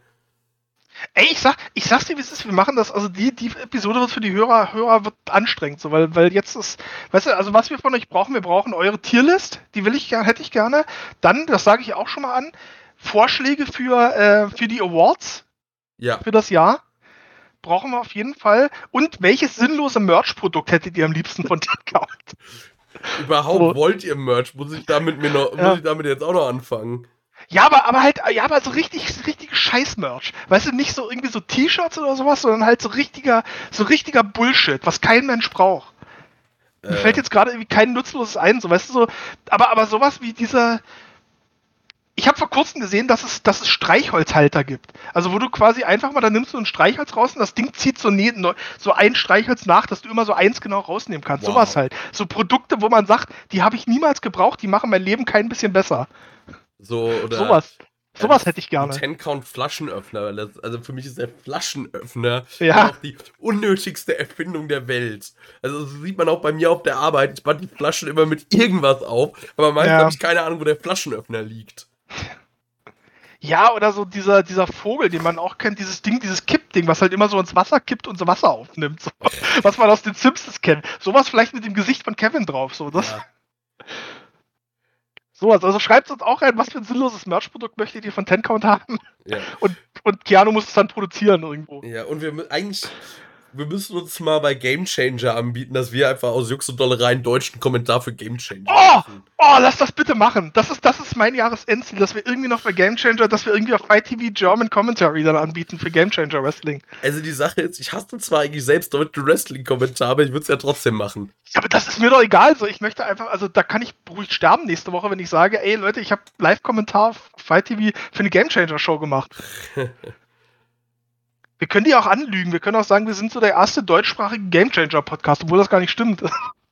Du müsstest nur noch schnell die Episodentitel ändern von der alten Episode, damit ihnen das nicht auffällt. Problem. RSS-Feed macht möglich. So. Äh, da müssen wir nur irgendwie die, äh, also vielleicht auch die, die Zahlen, wie oft abgespielt wird, äh, verändern. Ja, Oder einfach, na ganz ehrlich, einfach mit irgendeinem Bot das 10.000 Mal über Spotify anklicken oder so. so. So, wie werden wir Game Changer Deutschland Kommentatoren? Das wäre das wär noch mein Ziel. Das, das kann ich schon mal sagen. Also ich sag mal, das wird so kurzfristig wahrscheinlich nix. Doch, aber ich sag mal, so Ziel für 2022 ist auf jeden Fall Game Changer Show kommentieren. Ja, Auf Fight TV. auf Fight TV, ich sag mal, über Twitch könnten wir das ja ja auch jetzt schon machen, aber das ist ja langweilig. Nee, ich möchte das schon offiziell haben. Ich möchte wirklich, dass ich möchte, dass Game Changer selber postet irgendwie jetzt äh, die nächste Game Changer Show bei Fight TV auch mit deutschem Kommentar. Mit den, äh, hier zwei Spre also mit dem berühmten 10-Count Wrestling Podcast Team. Ja, genau. So Urgesteine der deutschen Wrestling-Podcasts. Schon so die wirklichen Urgesteine denken sich, Alter, ist das der Scheiß Ja, ernst? mit, mit so einem richtig, mit so, einem- mit so einem schlecht gefakten äh, Wikipedia-Eintrag, auch wo so die ganze Scheiße drin steht, wie wir angeblich so gemacht haben. Ja. 1995 begann sie als erste deutschsprachige Wrestling-Podcast eine Revolution in den deutschsprachigen Ländern. So, ja, und keine Ahnung, und was weiß ich, und so die wirklich großen Podcasts oder auch lang eingesetzte, die denken sich so, Alter, die Wichser. So alles so Leute, die mehr Ahnung haben, als wir schon länger dabei sind, als wir denken sich so, ihr Na, also mehr Ahnung als wir, das halte ich für ein Gerücht. Ja, okay, aber die zumindest Länger dabei sind, von mir aus. Aber mehr Ahnung als wir, das geht doch gar nicht. Nee, das kann eigentlich nicht sein. Das ist Quatsch, stimmt. Das war dumme Aussage. Ja. Streich das. Schneid das raus. Ich schneid doch nix. Kann ich verstehen, wäre mir auch zu viel Arbeit. Also ich schneide das Intro, das neue und das alte rein. Apropos, hast du das, seitdem wir das neue Intro haben, das schon mal gehört? Ich habe das Intro gehört, das ist auf jeden Fall besser als das alte, so viel kann ich dir sagen. Ja, Das ist sehr schön. finde ich auch. Da hat äh, Andi, ein Kumpel von mir, wirklich sein Bestes gegeben. Hat auch eine sehr schöne Stimme, finde ich tatsächlich. Ja. Gut, der Mann macht Hörspiele und ähnliches. Ah. Ja, das hörst du auch. Das Ja, der kann das. Da habe ich dann das. Und ich habe ihn so zwischen zwei Bier gefragt, ob er mir das nicht machen könnte. Und das Gute war, drei Tage später war er eh gerade im Tonstudio. ja, perfekt. Musst du Chancen nutzen und erkennen. Ja. Gut. Sind wir äh, eigentlich noch on air? ja, wir sind noch on air. Ah, okay. Ey, das ist alles Zusatzcontent. Ja. Ey, Also du bei, ich sag mal so, bei anderen dreisteren Podcasts wäre das jetzt so eine, so eine, ich wollte schon wieder OnlyFans sagen, nee, wäre das so so eine eine. Patreon-Nachschlagfolge. Genau. Oh, ich hab's ja jetzt auch noch das Format genannt, ja, scheißegal. Ähm, Schade. ja, ey, ganz ehrlich. Also, wenn ich mir irgendwas vorgenommen habe, dann, dass das hier quasi die 390-Episode oder eine 390-Style-Episode wird. Ey, das haben wir letztes Mal aber schon gehabt mit dem, mit dem ähm, All-Out-Review. So. Ja, da waren wir ja auch schon bei über drei Stunden. Aber Aber ja, stimmt, das war aber, das war aber zielgerichtet. Das stimmt. Ja. Das, hier ist, das hier ist angenehm strukturlos gerade. Aber wenn ich mir ein Ziel setze als Podcast, dann will ich auf jeden Fall das 390 der Podcast sein, äh, der Wrestling-Podcast sein. Pass auf, äh, letzte, letzte Frage für die Episode, mit der wir rausgehen. Wenn du dir einen Wrestler als Stürmer für die Eintracht aussuchen könntest, wer wäre es? Ein Wrestler als Stürmer für die Eintracht. Genau. Den Luchasaurus. Nee, nicht mal doch. Den Luchasaurus oder Drew McIntyre, irgendwie sowas an die zwei Meter Schrank. Der muss halt einfach die Dinger nur annehmen oder im Zweifel den Kopf reinhalten, wenn Kostic eine Flanke schlägt. Ja, also ich sag ganz klar Brock Lesnar. So, da kannst du irgendwo den Ball in die Nähe des Strafraums schlagen, der ist überall, weil der so breit ist. Ja, und jetzt andersrum, welchen Eintracht-Spieler würdest du gerne in einem Deathmatch sehen? Ja, doch, also Martin Hinteregger, ohne Frage. So, der hat da Bock, glaube ich, dran. Der hat auch Bock auf dieses Selbstzerstörerische.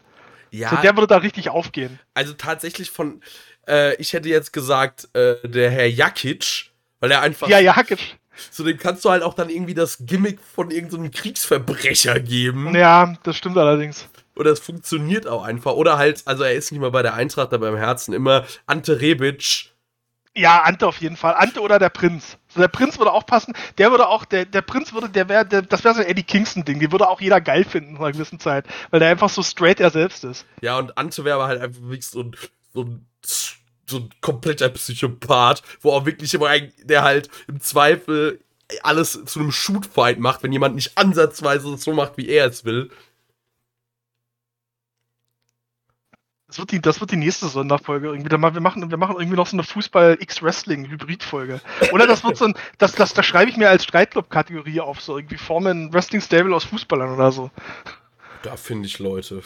Also Oder welcher Fußballer wäre, der, würde der größte Wrestling-Star werden?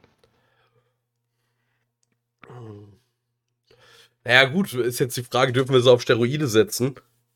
Ja, safe. Dann, keine Ahnung, wer, Oliver Kahn zu Bestzeiten. Ja. Kahn oder vielleicht so ein, vielleicht so ein, vielleicht so ein Gennaro Gattuso, den könnte ich mir auch gut vorstellen. Gattuso, Slatan Ibrahimovic, Alter, dem seine Kicks. Ja, stimmt. Der hat auch Kampfsport-Hintergrund. Ja, ich Ja. glaube, ich wäre auch bei Slatan. Der hat auch so die Persönlichkeit für. So, der Eric- lebt sein Wrestling-Gimmick. Eric Cantona Ja, er auf jeden Fall auch. oder er war bei der Eintracht äh, Kyrgiakos, der hatte äh, einfach den Look und äh, die Größe und alles dafür. Ja, das stimmt. Halt so ein griechischer Psychopath. Ja, super. Jetzt haben wir schon mal, jetzt haben wir schon beantwortet. Jetzt brauchen wir die Frage nicht mehr. Schade. Na, da können wir uns auf jeden Fall noch Gedanken über machen. Äh, Oh. gut. Jetzt aber zum achten Mal, glaube ich. Probieren wir mal hier Schluss zu machen. Liebe Hörer, danke fürs Zuhören. Äh, wir hören uns dann beim Jahresrückblick. Abschlussworte an dich, Jens. Tschö. Gott, Das kam jetzt überraschend. Äh, ja, danke fürs Hören. Also, wenn ihr so irre wart, das bis hierhin gehört zu haben, so, ich weiß auch nicht mehr, worüber wir in der letzten Stunde geredet haben, aber ich bin mir sicher, es war sehr unterhaltsam. Danke fürs Hören. Wie gesagt, hört äh, beim Wrestling Talk Radio dann in Kürze rein. Generell, weil das ein sehr, sehr guter Podcast ist, das kann man ja auch mal sagen. Liebe Grüße an die Nicole an der Stelle. Ähm, Grüße. Und äh, Grüße, genau. Und ansonsten, ähm, ja, vielen Dank fürs Hören. Äh, hört weiter rein. Wie gesagt, gebt auf jeden Fall Feedback. Ähm, das ist das, das kann ich, glaube ich, auch für stellvertretend für Keanu und Kevin sagen, dass es immer am geilsten ist, wenn, wenn bei den Folgen in den Kommentaren unten drunter ein bisschen was los ist, wenn ihr mit uns diskutiert, wenn ihr Feedback gebt, wenn ihr irgendwelchen Quatsch von mir aus auch dazu schreibt. Also Reaktionen sind immer gern gesehen, von daher macht das hier auch, wie gesagt, postet auf jeden Fall eure Tierlist. Und ja, ansonsten dann bis bald. Tschö.